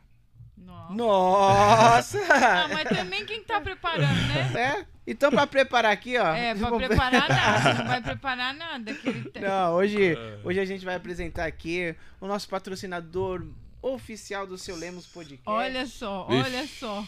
Eu não vou Vixe. nem mostrar aqui pro, pro É o, te nosso é o teste de não fogo, é o teste de é. fogo. mas o Blade vai... Fala aí, Guilherme. Blade, Blade, eu já quero pedir pra que você mande. Vai ter que ser três na casa dele. Porque hoje, quando ele chegou aqui, eu tenho que contar, gente. Quando ele chegou aqui, eu falei, ah, você come qualquer tipo de pizza, né? Ele, eu não como nada, não tô comendo nada que eu tô em preparação. E aí, a gente falou, meu Deus, e agora? Então, como sempre, Blade Pizzaria, nosso patrocinador oficial, mandou essa super pizza pra nós aqui, que hoje é o Dedé. Hoje tá, tá por conta do Dedé, o Dedé que vai comer tudo. Mas eu já quero pedir aqui, eu vou mandar mensagem pro Blade pra assim que o, o Tyson já tiver de boa pra receber as pizzas, ele manda lá e ele vai falar do, do Blade, ele vai, ele vai poder experimentar a pizza que ele não vai experimentar hoje. E essa pizza é a pizza... É a Pizza Blade. É, é uma das melhores pizzas que ele tem. É a pizza, é a Pizza Blade. E, gente, o link dele tá na descrição. Já chama ele lá, entra em contato, segue ele no Instagram. Você tem um link lá no Instagram dele que você vai montar sua pizza até três sabores. Chega super rápido, só ingredientes de qualidade e, como sempre, Respeito, é, e por respeito nós, é, o Dedé, vai- o Dedé vai comer depois. Tá bom? Por respeito ao nosso convidado, a gente A gente vai, vai, deixar de- aqui na é, mesa, tá E- bom? Que ele vai ter uma preparação Mas, aí. é- mas, o, mas o Tyson vai falar da pizza do Blade, porque o Blade vai mandar lá e ele vai ver o quanto ela é boa. Aproveitando, aproveitando aqui, falando da pizza do Blade, né?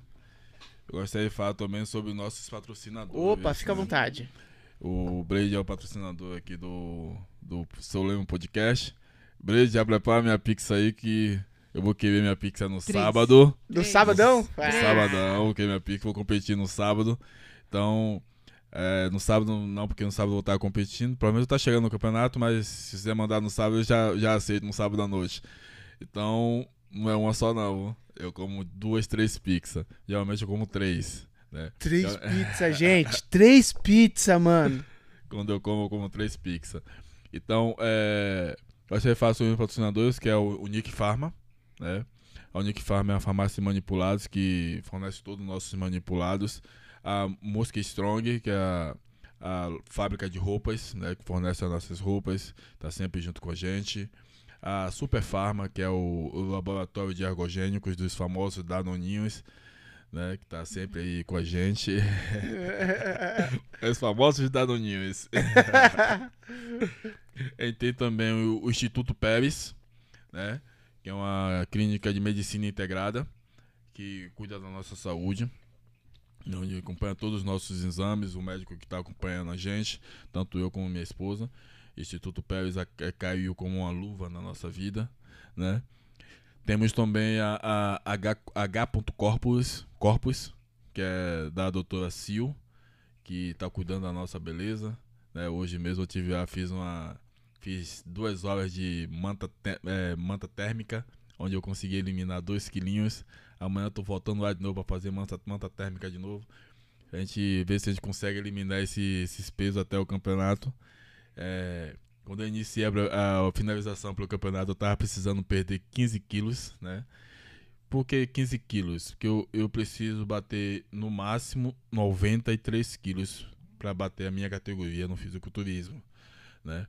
Mas eu quero ver se eu consigo bater, bater lá 90 quilos. Quero pesar 90 quilos. Quanto mais seco tiver, melhor. E eu tava com 105.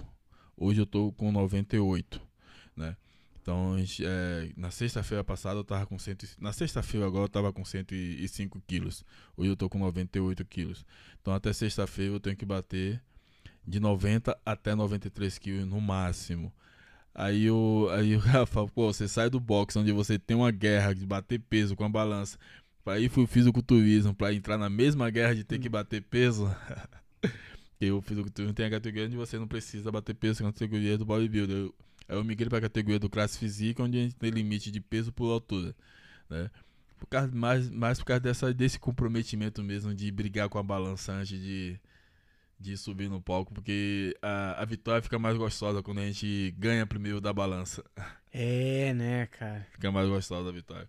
Eu sempre falo que o, o atleta, ele só dá valor à, à vitória quando ele consegue vencer a balança. Se ele não precisa vencer a balança, ele não vai chegar a 100%. Quando ele precisa bater na balança primeiro, pode certeza que ele vai 100%, ele vai 100% e ele vai dar o máximo porque ele sofreu para chegar até ali. Então ele vai dar o máximo. né? A balança é um, é um negócio bem. Até que o, o lutador lá, o Charles do Bronx, né? É, quando ele foi pesar, parece que não bateu na É, balança se lá. não bateu né? peso. Ele falou que bateu É. peso. Tu falou que não bateu. É. Eu, eu quando, quando eu lutava, eu sempre tive. Nem eu falo, por exemplo, o meu peso máximo da categoria é 93. Eu quero bater 90. Né? Quando eu lutava no, no boxe, a minha categoria era super médio. O meu peso máximo era 76 quilos. 76 quilos e 200. Eu sempre pesava 74 e 500, 75.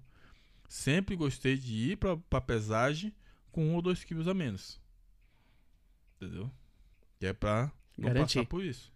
Uhum. E você sai de casa com o limite dentro Estourando. do limite estourando, vai acontecer uma coisa que vai. A balança vai dar alguma coisa errada. Vai cair alguma folhinha ali, algum negócio que vai. Lá vai dar errado, por quê? Porque você, você tá, Tá na- no limite. tá- você tá, tá no limite, tá ansioso pra, pra, pra, pra aquilo, pra que é a sua primeira luta, que a sua primeira luta é a balança. Você tá ansioso, você tá nervoso, você começa a liberar o cortisol, onde o peso começa a subir. Ah, é? cara? Cor- cortisol? Cortisol a gente faz com que você enche e o peso começa a subir. Nossa. Você fala, eu pesei ontem, deu, é, eu bati o peso. Tá, tá. Cara, o que fez ele subir essas 200 gramas foi o cortisol. Liberação de cortisol, Nossa, cara. entendeu? Não teve erro na, na, na balança. Foi liberação de cortisol. Porque já foi dentro do limite. Entendeu? Quando você vai dentro do limite, cara, pode ter certeza. Você vai pesar vai ali em torno de 100 a 300 gramas a mais. Que é a liberação de cortisol, de ansiedade. ansiedade, nervosismo faz com que você pese uns quilinhos a mais. Caraca. Entendeu? E na pesagem lá, quando, quando não bateu, meu, vários atletas é, xingando ele, falando assim, meu, parece que ele tinha, digamos assim, é, é, trapaceado, sabe? Assim, digamos assim, pô, meu, você com cinturão aí não bateu peso, cara. Exatamente. Sabe? Eles. É coisa só, não foi culpa dele. Foi culpa dele, entre aspas, né? Que foi que no ele, limite. Que ele foi no limite. Né? Ele tinha que ir abaixo do limite, que é pra ele ter esse, essa margem. Né? Eu gosto sempre de ir com a margem. Eu não saio de casa para pesar. Por exemplo, o último campeonato que eu fui competir no fisiculturismo, minha categoria até 93 quilos. Eu tava com com 92 quilos e 800, né? Aí eu liguei pra minha esposa e falei, amor, vamos ter que fazer banho de dimensão. Que eu preciso baixar o peso. Banho de quê? De emissão. Não, fica dentro da água quente com sal e potássio e álcool.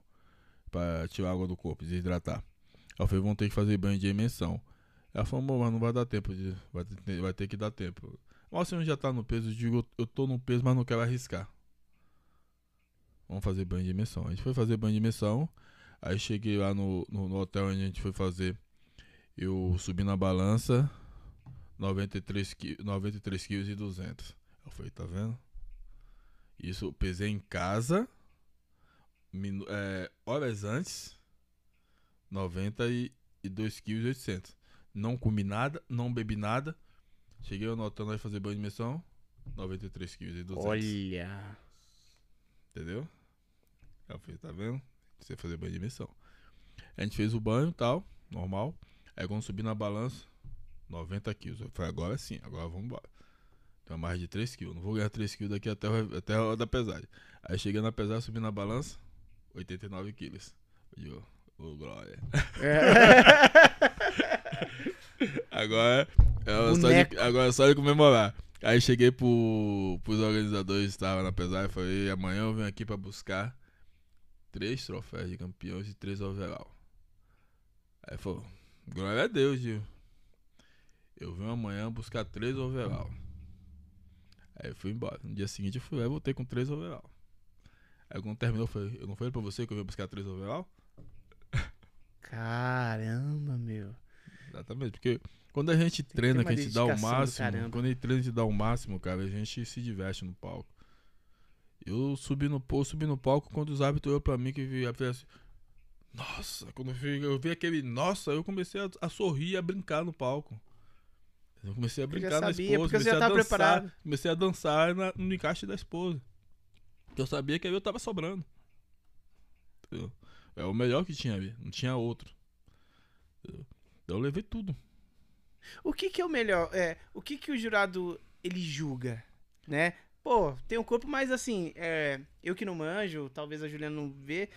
A, a gente olha assim, todo mundo rasgado, todo mundo fortão o que, que seria, assim, digamos assim, tipo assim, pô, ele é diferenciado, ele vai ganhar. O que que é? Condicionamento, é, volume muscular hum. e, como é se diz? Proporção. Proporção? Isso, proporção. Tudo tem que estar proporcional. Ah, tá. Entendeu? Tem cara que você vai, pô, o cara, o cara, pô, o cara tá mais seco e tal, mas se você for analisar a proporção do volume da perna para o volume do tronco, não, não tá tem com, nada a ver. Não, tá, não, tá não, não tá proporcional. Tá assimétrico. Tá assimétrico, exatamente. Ou embaixo tá mais grosso do que em cima, ou em cima tá mais grosso que embaixo. Ah. Então a gente, eles analisam muito isso. O condicionamento primeiro, depois o volume muscular e depois a proporção. Quem tá mais, quem tá mais simétrico deles é o que vai levar o título. Uma coisa que eu já vi, pessoal. Aumenta o microfone coisa que eu já vi o pessoal sofrer muito é o lance de aprender a fazer as poses, né? Diz que é bem, bem complicado aprender, porque cada pose ela salta um músculo, é isso, é isso que. A pose é a parte é a parte mais difícil que tem, cara. É a parte mais difícil, que é aquele momento que você já tá cansado, sem Nossa. água no corpo, você tem que segurar a pose ali.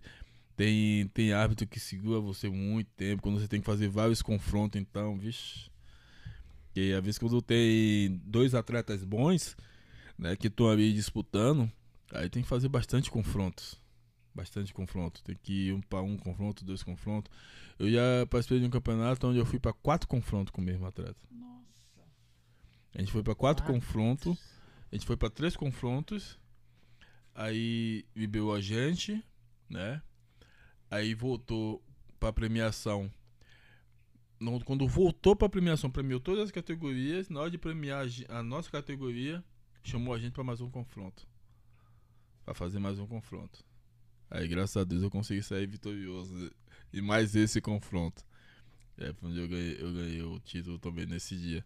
E esse atleta, ele, ele tem, a gente tem uma, uma rivalidade, meu amigão, ele, o Anderson, né? Mas a gente tem uma rivalidade de palco porque a gente Sempre né, se bate. sempre se bate e graças a Deus eu levei toda. Todo que a gente se bateu, eu levei, né? Então ele, ele fala que o dia ele ainda vai ganhar de mim. ele vai, um dia ele vai ganhar de mim. Só que ele, ele continua na categoria bodybuilder e eu baixei pra categoria classe physique, né? Então aí falou que eu ia baixar também pra categoria classe physique. Eu falei, não bate peso não, rapaz. ele é grandão, né? E ele é novo, então ele consegue ganhar bem massa, mais massa muscular do que eu. Eu tô com 40 anos, então pra mim já não é mais vantagem subir o máximo de categoria. Eu vou ficar mais na categoria physique, na categoria mais natural, né? Aham. mais próximo de uma categoria proporcional à pessoa comum do que a bodybuilder mesmo. A bodybuilder é o cara que fica monstro, né? Então não- eu muita gente fala que eu sou grande e tal, mas estou dentro da categoria de limite de peso e altura. Entendi. Mas você pretende competir até quando? Quando? Qual que é o seu projeto, assim, digamos Então, no assim? fisiculturismo eu pretendo competir até quando Deus permitir, cara. Ah, porque tem não tem idade, né? Não. Que eu tá com 80 anos no palco competindo. Da hora. sempre mantendo peso, sempre. É. Mas depois que você passa é, pro. é, esse, se chama campeonato ou é o que, é, o que, que é? É, Como, como assim? Que você vai participar sábado. É um campeonato. Ah, se chama campeonato. Isso. Pós isso, você come de tudo, aí fala assim, ah, vou ficar. Aí. Depende muito se a gente não tiver outro campeonato logo à vista, programado, né? Se a gente tem outro campeonato já programado, a gente mantém a dieta. Se a gente não tem o campeonato programado, realmente a gente tira uma semana de descanso, né? Onde você descansa de treino, é uma semana de descanso de treinamento, uma semana de descanso de dieta, onde você tem liberdade para comer tudo, né? A maioria das vezes, quando eu saio do campeonato que eu tenho uma semana de descanso, a coisa que eu gosto mais de comer é pizza e sorvete. Olha, mano. Hoje foi a prova de fogo. Foi. Foi, a prova de fogo. O último, ah, o último campeonato que eu competi, eu competi o, o São Paulo FF, é, dia 26 de, de março, né? Aí eu ganhei a categoria, classe bodybuilder, ganhei o VO da bodybuilder, ganhei a classe physique, ganhei o VO da classe physique, né?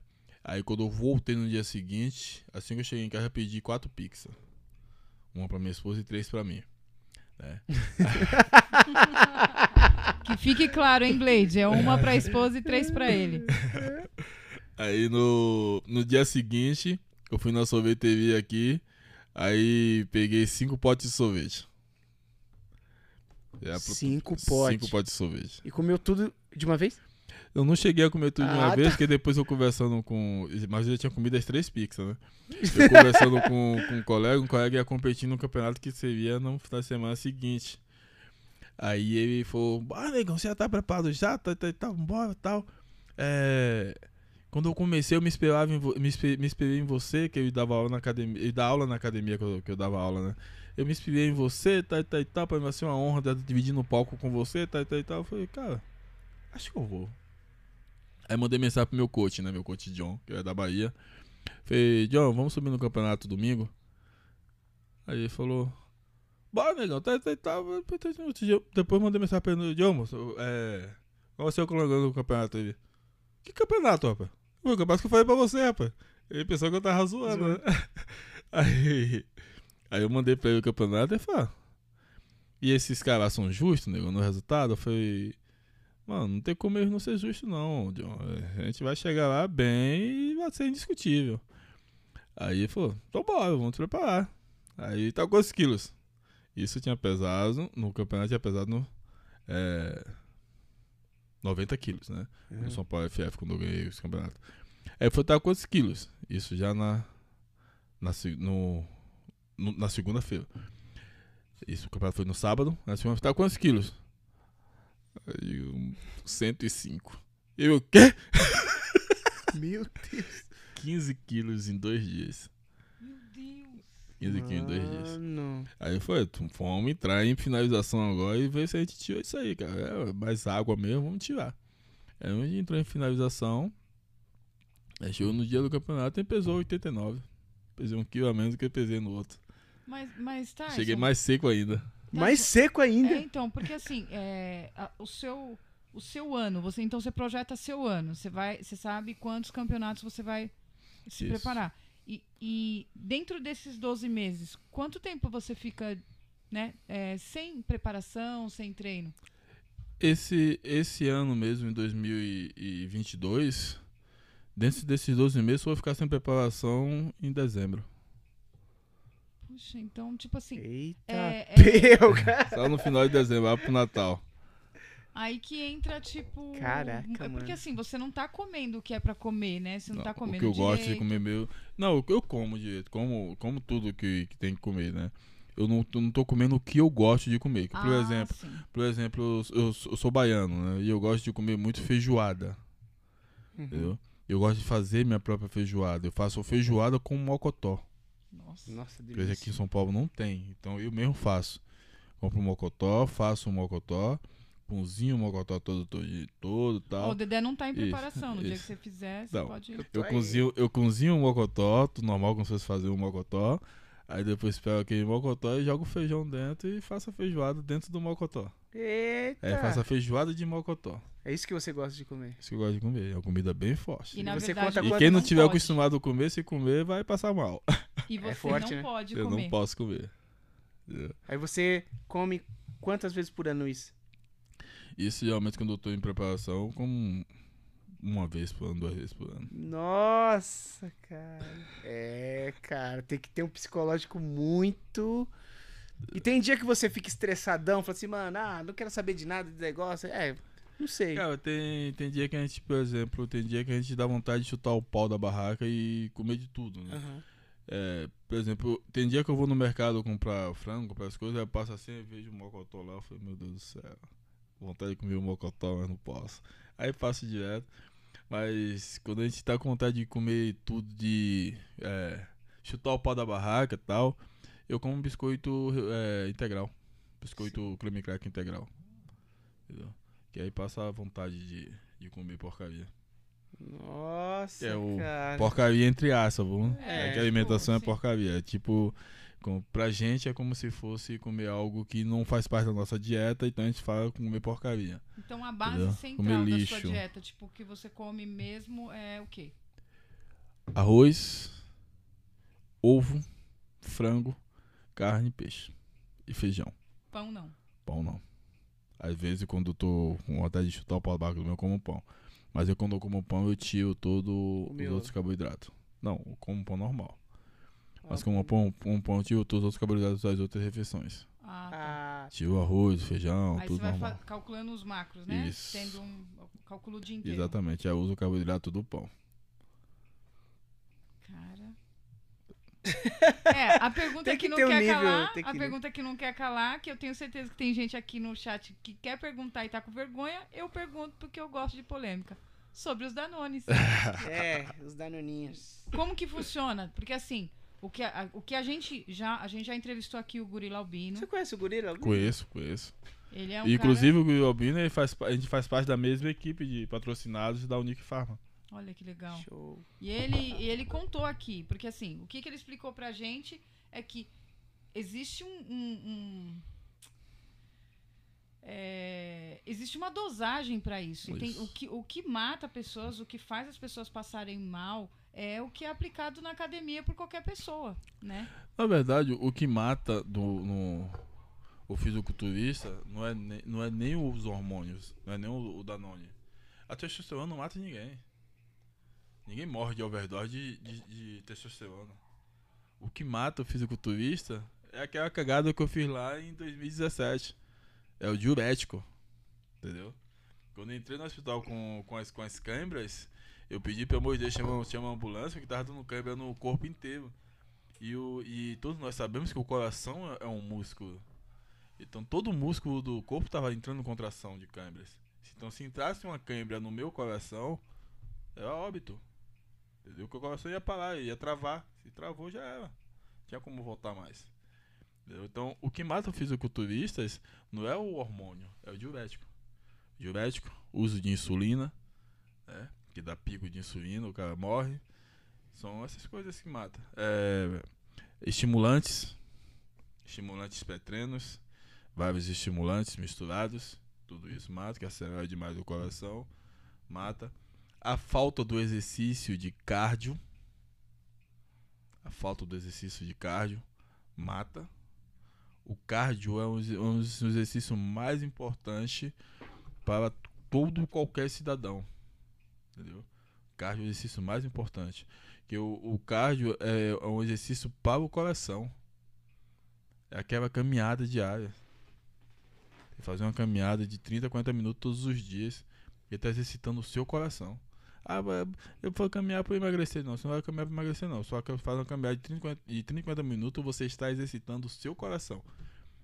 Então, é um dos exercícios mais importantes que tem para o coração. Então, você não precisa ser um, um fisiculturista, ser um usuário de hormônio para você morrer do coração, não, cara. Só a sua falta de atividade física também pode lhe matar. Entendeu? E o, o, o Danone, geralmente, a gente. Realmente não, né? Por exemplo, eu Hoje, hoje eu uso com, com acompanhamento médico. Eu tenho um médico que vai acompanhando todos os meus exames, né? Onde ele, eu faço o uso. Através dos meus exames, ele vê os colaterais, né?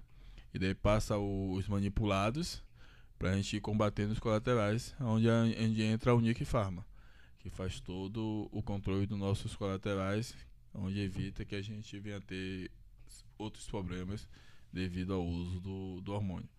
Aí muitas pessoas que usam sem acompanhamento, usa porque um colega da academia indicou, hum. realmente essas pessoas têm sim alguns, alguns problemas. problemas. Não, mas não digo que seja problema de morte. Né? Aconteceu de um cara que estava usando hormônio e ele morreu. Cara, mas se você for pesquisar a fundo, não foi só hormônio não. Ele estava saindo pra balada bebendo, estava usando é, droga na balada. Entendeu? Tava usando outros estimulantes de pré-treinos. Ah, entendi. Entendeu? Porque o hormônio em si não mata, não. Entendi. Tá vendo? Mais uma coisa para desmistificar, né? Que a gente coloca tudo, é, coloca tudo na culpa naquilo, mas pera, tem todo um combo, né? Se você vai, toma uísque, enche a cara de uísque, enche não sei, vai, toma um monte de coisa, ainda usa uma, uma alguma coisa dentro do, da balada, aí quer tomar hormônio para ficar grande. Aí, Exatamente. E aí? E é, maioria... muita droga em cima de uma pessoa, é muita coisa, muita substância. E a maioria desses caras que chegam a morrer por uso de hormônio são essas pessoas que treinam, vai pra academia treinar pra ficar fortinho pra ir pra balada. É. E chega na balada e faz uso de várias drogas além do que ele já tá usando. Aí a musculação e álcool combinam? Cara, ao meu ponto de vista, não meu ponto de vista, não. Então, são duas. É, o, o, a musculação ela estimula a miostatina. Né? A miostatina é um hormônio, uma proteína que nosso corpo libera que impede que você ganhe massa muscular. Né? O nosso corpo não quer ganhar massa muscular. A gente não quer, o corpo da gente não quer que você ganhe massa muscular. Por que não quer ganhar massa muscular? Porque a massa muscular não, é, não fornece energia que fornece energia vital é gordura. Então o corpo, seu corpo quer se ganhar em gordura. Então a bebida, a bebida alcoólica ela estimula a, mi a miostatina. E a musculação, a função da musculação é inibir a miostatina. Hum, Por isso então que ela é não choque. combina. Exatamente. É choque. Qual é o, o, o nesse dia da suplementação que mais é, é, inibe a, a miostatina para que você ganhe massa muscular? É o hormônio né, em si e a creatina. Inclusive aqui eu tô tomando creatina. Creatina da Unique Pharma. Se precisar de creatina, pede lá na Unique Pharma, que é uma das melhores que tem, viu? Tem a é. creatina de sabor lá, da sabor de uva, frutas, frutas vermelhas, pô, uma delícia. É o que eu tô tomando aqui é de uva. Pô, uma delícia. Então, Então a creatina é um, é um dos melhores é um dos melhores um dos melhores suplementos que tem hoje no mercado brasileiro é a creatina. A creatina e o whey são inibidores de miostatina, que faz com que você ganhe massa muscular. É. Faz tempo que a gente não toma creatina, né, Juliana? É, é, É que até, foi passado é, uma pra pergunta, gente. Até uma pergunta interessante, porque é, quando a gente fazia muito treino, tipo de musculação, a gente tomava. Aí agora eu fazendo Muay Thai, eu falei, ah, acho que acho que não precisa tomar. Precisa tomar? Continuar tomando a Crea- creatina? a, a creatina é, uma, é um dos, suplementos que precisa, precisa você precisa tomar creatina diariamente, Diariamente. praticando atividade física ou não. A creatina é, a mais, é uma pessoa que mais precisa usar creatina são os idosos. É. Entendeu? Idoso, ah, idoso faz musculação, não faz musculação, mas é quem mais precisa. Da, É, porque creatina. diz que retém líquido. isso é lenda. Eu tô, eu tô em finalização de desidratação tomando creatina. Como é que vai reter líquido se eu preciso de água no meu corpo? É. Entendeu? A creatina retém líquido sim, mas aonde ela tem que reter? Que é dentro das células musculares, dentro dos músculos. Entendeu? Por que os idosos precisam tanto uso da creatina? Porque os idosos, quando chegam a certa idade, a gente entra em processo de sarcopenia. Sarcopenia é a perca de massa muscular com o decorrer dos anos. Onde a creatina entra para inibir esse processo de sarcopenia. Faz com que os idosos continuem, pelo menos um pouquinho, mantendo a massa muscular. Aí entra com a musculação que faz com que ele ganhe massa muscular além de perder. E o whey? E o whey serve pra quê? O whey tem praticamente a mesma função de ini- inibir a miostatina. Falaram que ah, aquele whey concentrado ou... Hidrolisado? É, alguma coisa assim. Falaram que o whey engorda, traz... É, Na verdade, o whey, o, não é que o whey engorda. Por exemplo, o concentrado, ele tem uma, um índice maior de carboidrato. Né? E o, o isolado, ele tem um índice menor de carboidrato. O isolado, geralmente, ele tem em torno de, do, de 1 a 2, 3% de é, gramas de carboidrato. E o concentrado tem em torno de 10, 15 gramas de carboidrato. Né? 7, 8 gramas de carboidrato. Depende muito da marca do whey né? É, o whey não engorda. O que engorda é o que você come é a sua dieta, né? conjugado a ele. É a sua dieta. Você vai engordar porque você não tá fazendo dieta. Você tá comendo várias coisas e tá botando a conta no Pô, whey. whey. Tá jogando a conta pra, pro, pro coitado do whey. Tá Come a dizendo que- pizza inteira, o que engordou foi a azeitona. Exatamente. Exatamente isso. Aí, aí não, né? O cara, o cara não faz a dieta, come de tudo, né? Aí vai pra É, academia, sai da academia, toma um whey. Ah, tô engordando porque eu tô tomando whey. E aquelas porcaria que ele tava comendo antes de tomar o whey lá na academia? Cada coisa, mano. Ainda mais vocês estão assim no meio. Deve escutar cada É a mesma coisa. Mesma coisa, o cara vai pra academia, treina, tá? E depois. Ah, eu tô ficando todo retido, todo inchado, com as minhas pernas inchadas, porque eu tô tomando creatina. Porra, caralho, você tá ficando, tá ficando todo retido, todo inchado, porque você tá se alimentando mal, pô. Tá comendo sal demais, entendeu? Tá enchendo sua comida de sal, tá comendo muito, muito, muita, muito alimento de, com sódio, né? E põe a culpa, quer pôr a culpa na creatina, que a creatina vai fazer você ficar retido? Não, a creatina vai fazer você ficar retido. A creatina faz o transporte da água pra dentro da célula muscular. Entendeu? Músculo hidratado me dá mais força. Músculo hidratado me dá mais poder de treinamento, me dá mais resistência pra treinar. Entendeu? Então, o trabalho da creatina é pegar a água que você consome pra jogar pra dentro do músculo. Vai fazer, fazer o quê? Vai aumentar a sua força, vai aumentar a sua resistência, entendeu? Vai fazer com que você aumente o seu volume de massa muscular. Não vai fazer você ficar retido. É, é os mitos, né, cara? É os. Galera que não manja, né? É. Vai lá e fica falando.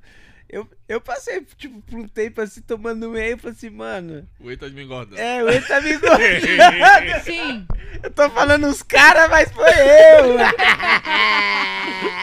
mas comendo de tudo, Tyson. Comendo que Ó, bolo e. O whey tá me engordando, mas comia miojo, comia é, Pizza todo pão, dia? Ah, chipão, como.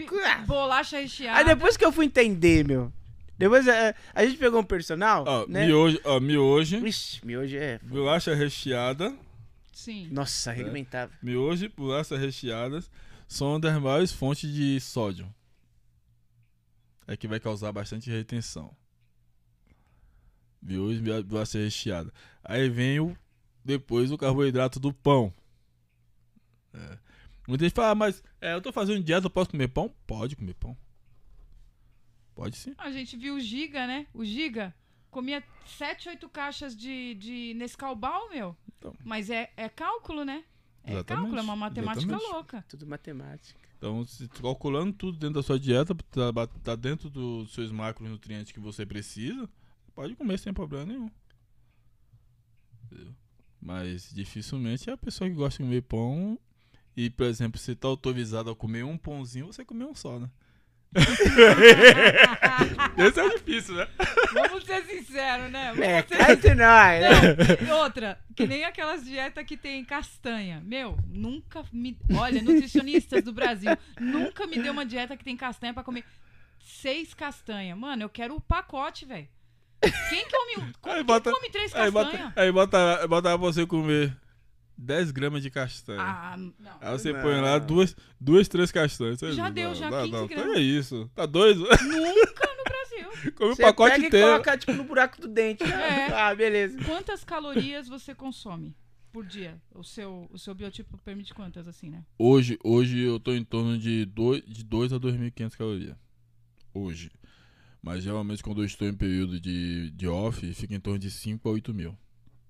É, é esse período aí que eu ia saber. Porque dois é, é tipo pra nós até, né? Sim, agora. De 2 É? de dois a. 2 a 2,5 nesse período que eu tô em período de que ele campeonato. tá, que ele tá pra, pra emagrecer. Mas quando eu tô em período de off, de sem se preocupar com a balança, né? Aí fica em torno de 5 a 8 mil. É, três pizzas, filho, deve, tá, deve dar umas 10 mil calorias. Três pizzas. É por aí, né? por aí. Mas eu não como pizza direto, né? É, não, quando como é, pizza uma assim, vez, uma vez no do- mês tal. Não Meu, mas tenho- tipo assim, por exemplo, hábito pra de bater comer 8 pizza todo mil calorias, Tyson, num dia, dá um exemplo pra gente, assim, como seria seu dia normal sem pizza. Um, 8 mil calorias, eu nem imagino que seria 8 mil calorias. Cara, eu gosto muito, eu gosto muito de comer feijão, cara. Então eu como na bacia, na verdade. Então eu nem, nem peso, eu vou enchendo a bacia e. eu vou enchendo lá, de- vou enchendo lá a minha bacia lá e. Como?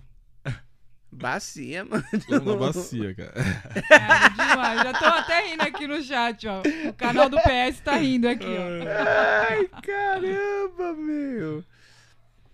Mano, cara, a gente já chegou já, tipo, no nosso horário, cara.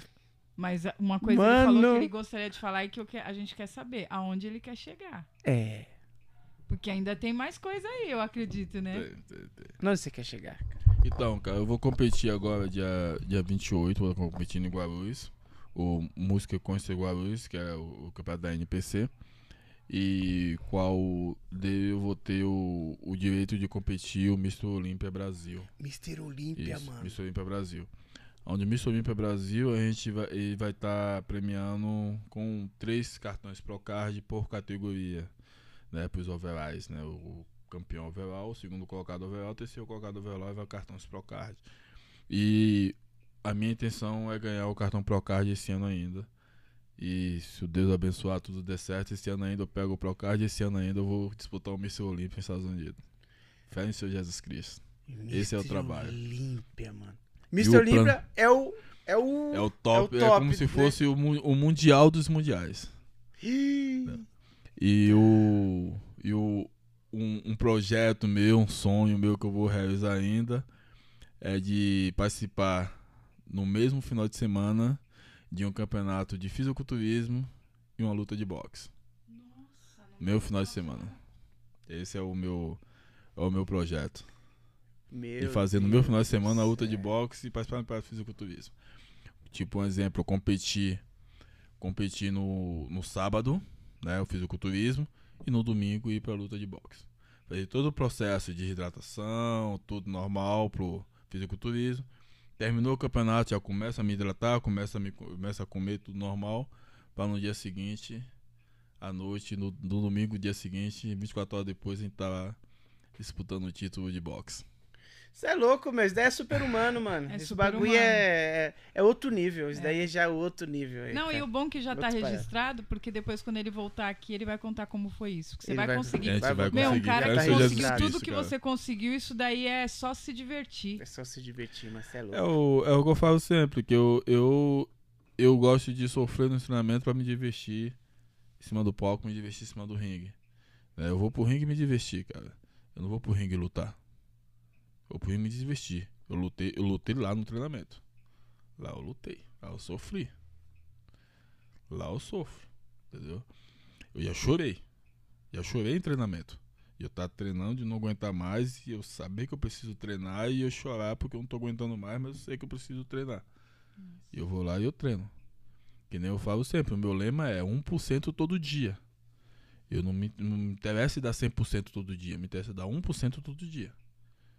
Eu sei que eu, eu focando na minha cabeça que eu preciso dar 1% todo dia, eu vou chegar aos 100% sem, pe- sem sentir. Entendeu? É, é algo que eu falo sempre pra todo mundo. Põe na sua cabeça. Ah, você quer, quer por exemplo, a minha, uma prima minha comentou na minha no meu stories que eu postei da minha minha rotina de treinamento do dia, né? Ela falou, primo, eu queria ter um pouco dessa sua disposição, que tá difícil tal. Aí eu falei, só depende de você. Foque, foca em 1% todo dia. Não foca mais do que isso. Foca só que você precisa. Quando você acordar de manhã, você põe na sua cabeça. Eu preciso fazer hoje 1% melhor do que que eu fiz ontem. Amanhã a mesma coisa. Eu preciso fazer 1% melhor do que que eu fiz ontem. No outro dia a mesma coisa. Eu preciso 1% melhor. Tanto, tanto na vida do, da atividade física, como na vida pessoal, como na vida do trabalho. Foque sempre em fazer 1% melhor a cada dia. Que você vai chegar ao 100% sem perceber.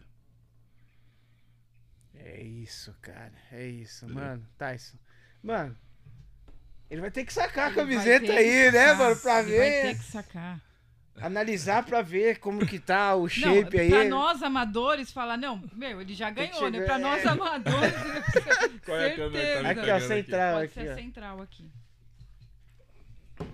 Eu vou até filmar aqui Essa pra aqui? postar lá. Essa aqui. Essa do meio aqui.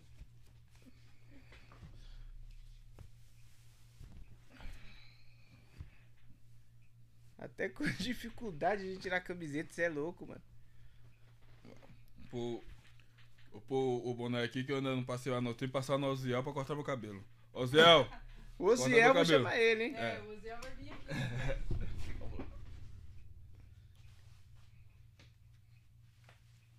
Aí, galera, ó. Olha o shape do negão aí, ó. É louco, velho. Nossa, meu. Gente, fantástico. Vocês têm que ver de perto. Você é louco, mano.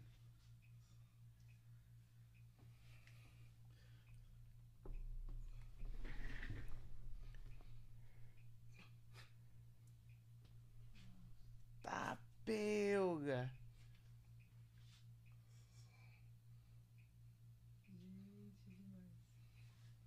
Mano, olha, velho.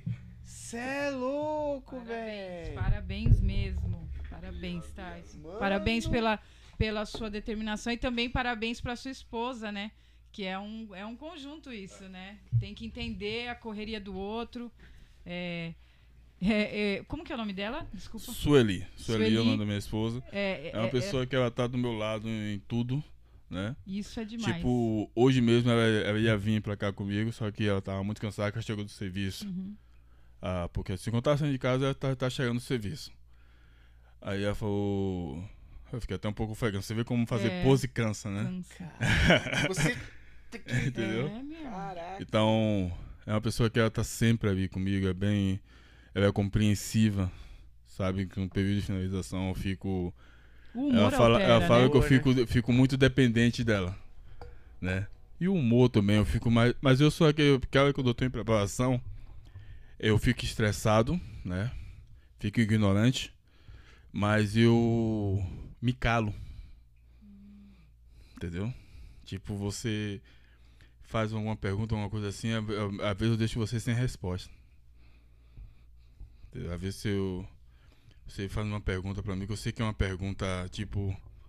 Cara, pergunta besta da porra. Sim. Aí eu, eu prefiro, não responder, porque se eu responder, Vai ser grosseiro. mesmo, É. mesmo eu, eu- pra mim é uma resposta normal, pra você soa como uma resposta grosseira. Entendeu? Às vezes eu falo com ela, falo, por que você tá falando assim comigo? Eu falei, não, tô falando normal. Eu, não, você não tá falando normal. Então, pra mim foi, uma- foi uma resposta normal. Entendeu?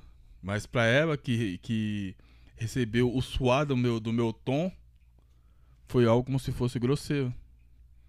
Entendeu? Mas, tipo, eu, no meu pensamento, no meu tom de voz, eu falei normal. Olha só. Entendeu? Porque é o período que a gente fica muito estressado, a gente fica com carboidrato baixo, o raciocínio da gente fica Cara, muito fraco, a gente precisa do carboidrato. E não eu falei, o nosso corpo não quer criar massa muscular. Nosso corpo quer criar gordura, que gordura que me dá energia. Gordura que me deixa você com energia. O, eu falo sempre, se os gordinhos soubessem a força que tem, eles não se vitimizavam tanto, cara. Se os gordinhos soubessem a força que ele tem, eles não se vitimizavam tanto. Eles dariam o máximo que eles pudessem dar no treinamento. Porque, por exemplo, eu treino 8, 10 horas por dia. Um cara gordinho tem energia pra treinar o dobro do que eu treino. Olha só.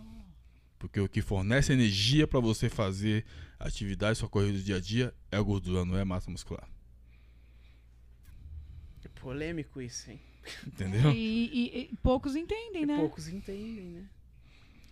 Pode Caralho. reparar, você pode pesquisar na internet aí, quem tá assistindo pode pesquisar na internet. O homem mais forte do mundo. Veja lá se não é um gordo. Pode olhar aí. É verdade. Os Os caras strongmen, os famosos strongmen, esse cara que puxa caminhão, que puxa Não, pá, Gordinhos. é, é- são gordinhos. Pode reparar que não é, se não é um gordo. Pois é. Ele não é um cara Até trincadão. de- dos caras da queda de braço, raramente você vê um cara fortão, você vê um Não, cara é todos gordo. gordinhos. Exatamente. Pois Se eu é. falo, se os gordinhos soubessem a força que ele tem, eles não se vitimizavam. Não colocava desculpa pra fazer as coisas. E aí fazia, porque ele pode. Ele consegue. Só Nossa. depende dele. A mente. A mente é que bloqueia. Quando sua mente fala não consigo, nem adianta aí que não vai. Às vezes eu passo um exercício, eu passo um exercício de bump, a pessoa nem fez, já fala, não consigo fazer isso. Não adianta tentar que não vai. Você já avisou pra sua mente que você não consegue. Se olhar pra você falar, é difícil, mas vou tentar. Aí você avisou pra sua mente que você vai fazer. Então você vai Porque o e tentar já é fazer. Exatamente. É, Aí você já mandou recado pra sua mente que você vai fazer. Agora quando você falou não consigo, já era. você avisou pra É um ela que você não vai fazer. Você já bloqueia. Você não consegue nem se movimentar. Você trava. Entendeu? É muito mente, É a né? mesma coisa o, o aluno tá fazendo, por exemplo, musculação. Você põe um peso e olha pro peso. Pessoal, você sabe como puxa isso aí, né? Já foi, já, Já era. foi. Ele trava, não sai, não, não mexe do lugar. O peso tá colado. Agora, se ele não vê o peso. Ele ma- manda bala. Tyson, isso funciona comigo quando eu vou correr, cara. Eu coloco aqui, ó. Coloco o podcast, vou escutando e vou correr. Cara, corro. E agora, se eu tirar e ficar pensando, mano, acho que eu tô ficando cansado. Eu não vou correr o tanto. Não, isso aí. O tanto que eu, que eu corro, tipo assim, distraindo, tipo, o meu corpo e Exatamente. focando só na mente. E algo que ajuda bastante você, for, por exemplo, for correr, você determinar percurso. Entendeu? Por exemplo, hoje eu vou correr 10 km. Vai embora. Onde é que vai dar 10 km? Por exemplo, a, a volta na Mario Cover é 10 km, né? Eu vou fazer a volta na Mario Covers. Você faz a volta na Mario Cover tranquilo. Aí de volta, né? Isso. Você vai lá. Determinar. Que Determinar. você, que É você isso. determinou que você vai fazer aquilo. Agora se você fala, ah, vou, vou correr ali. Vou ver o tanto que vai dar. O tanto que vai dar. Chega no meio do caminho, você começa a cansar, começa a cansar. Entendeu? Porque você não determinou o que você vai fazer. Aí no meio do caminho você volta. Você é louco. É Você bom. faz a volta antes e volta. Entendeu? Porque você não determinou o seu percurso que você vai fazer. Ou quando você determina o que você vai fazer, você vai até o fim. cara. Entendeu? Fica até arrepiado com esse negócio, Que cara. aula. Muito bom, muito bom, cara. Que aula. Infelizmente a gente vai ter que encerrar, gente. Meu, tá muito bom, mas a gente Mesmo vai ter que porque encerrar. o, o, o atleta aqui, ele está em preparação e ele já gastou muita energia falando. Porque É, logo verdade. da sábado ele já está competindo. Então. Exatamente. Então, nosso Bora atleta vai ter competir. que descansar. É. Só me fala como que é a sua rotina, cara, do dia a dia. Cara, eu. Que hora que acorda, dorme. Eu geralmente eu vou dormir em torno de 11 horas, meia-noite, Aham. né? Todos os dias, que eu dou aula, dou aula até as 9. Uhum. Aí depois que eu terminar, como eu, eu faço, eu dou aula e treino junto com os alunos, quando eu termino a aula eu ainda fico com o corpo meio acelerado, né? Então, Uhum. só vou dormir com duas, três horas depois. Aí geralmente eu vou dormir entre 11 horas e meia-noite e acordo todos os dias, 4 e 20 da manhã. Todos os dias, domingo a domingo. Pra Quatro. fazer o meu, fazer o meu, meu primeiro treinamento às 5 da manhã. o Né? seu. Seu. Isso, Sozinho. sozinho. Aí às 6 eu começo a treinar junto com os alunos. Nossa. Amanhã mesmo eu acordo 5 da manhã. Tenho uma aula, é, do, treino das 5 às, às 6, depois eu tenho uma aula das 5, das 6 às 7 e uma outra aula das 7 às 8. Puxado, né, cara? Aí depois terminar das 7 às 8 eu vou treinar novamente, sozinho. Geralmente de manhã, de manhã cedo é o período com mais treino. Geralmente eu treino de 3 a 4 horas só no período da manhã. Entre 5 a 8, 10 horas da manhã eu tô treinando. De 8 a 9 horas, mais ou menos. De 5, de 5 da manhã a 9 horas da manhã, mais ou menos, tô treinando direto. Top, mano. Demais. Aula. Demais. Cara, gente, você que não assistiu, vai assistir depois. Você que não, que não assistiu, perdeu. Não, não perdeu. Ele pode assistir depois. Sim. Cara, foi demais. Foi demais. Foi uma aula, exemplo de vida aí. do Nosso amigo Tyson Tigre. É, mais do que admirar o físico, a gente agora passou a admirar a pessoa. A pessoa. Putz, A história é muito maior do que o físico.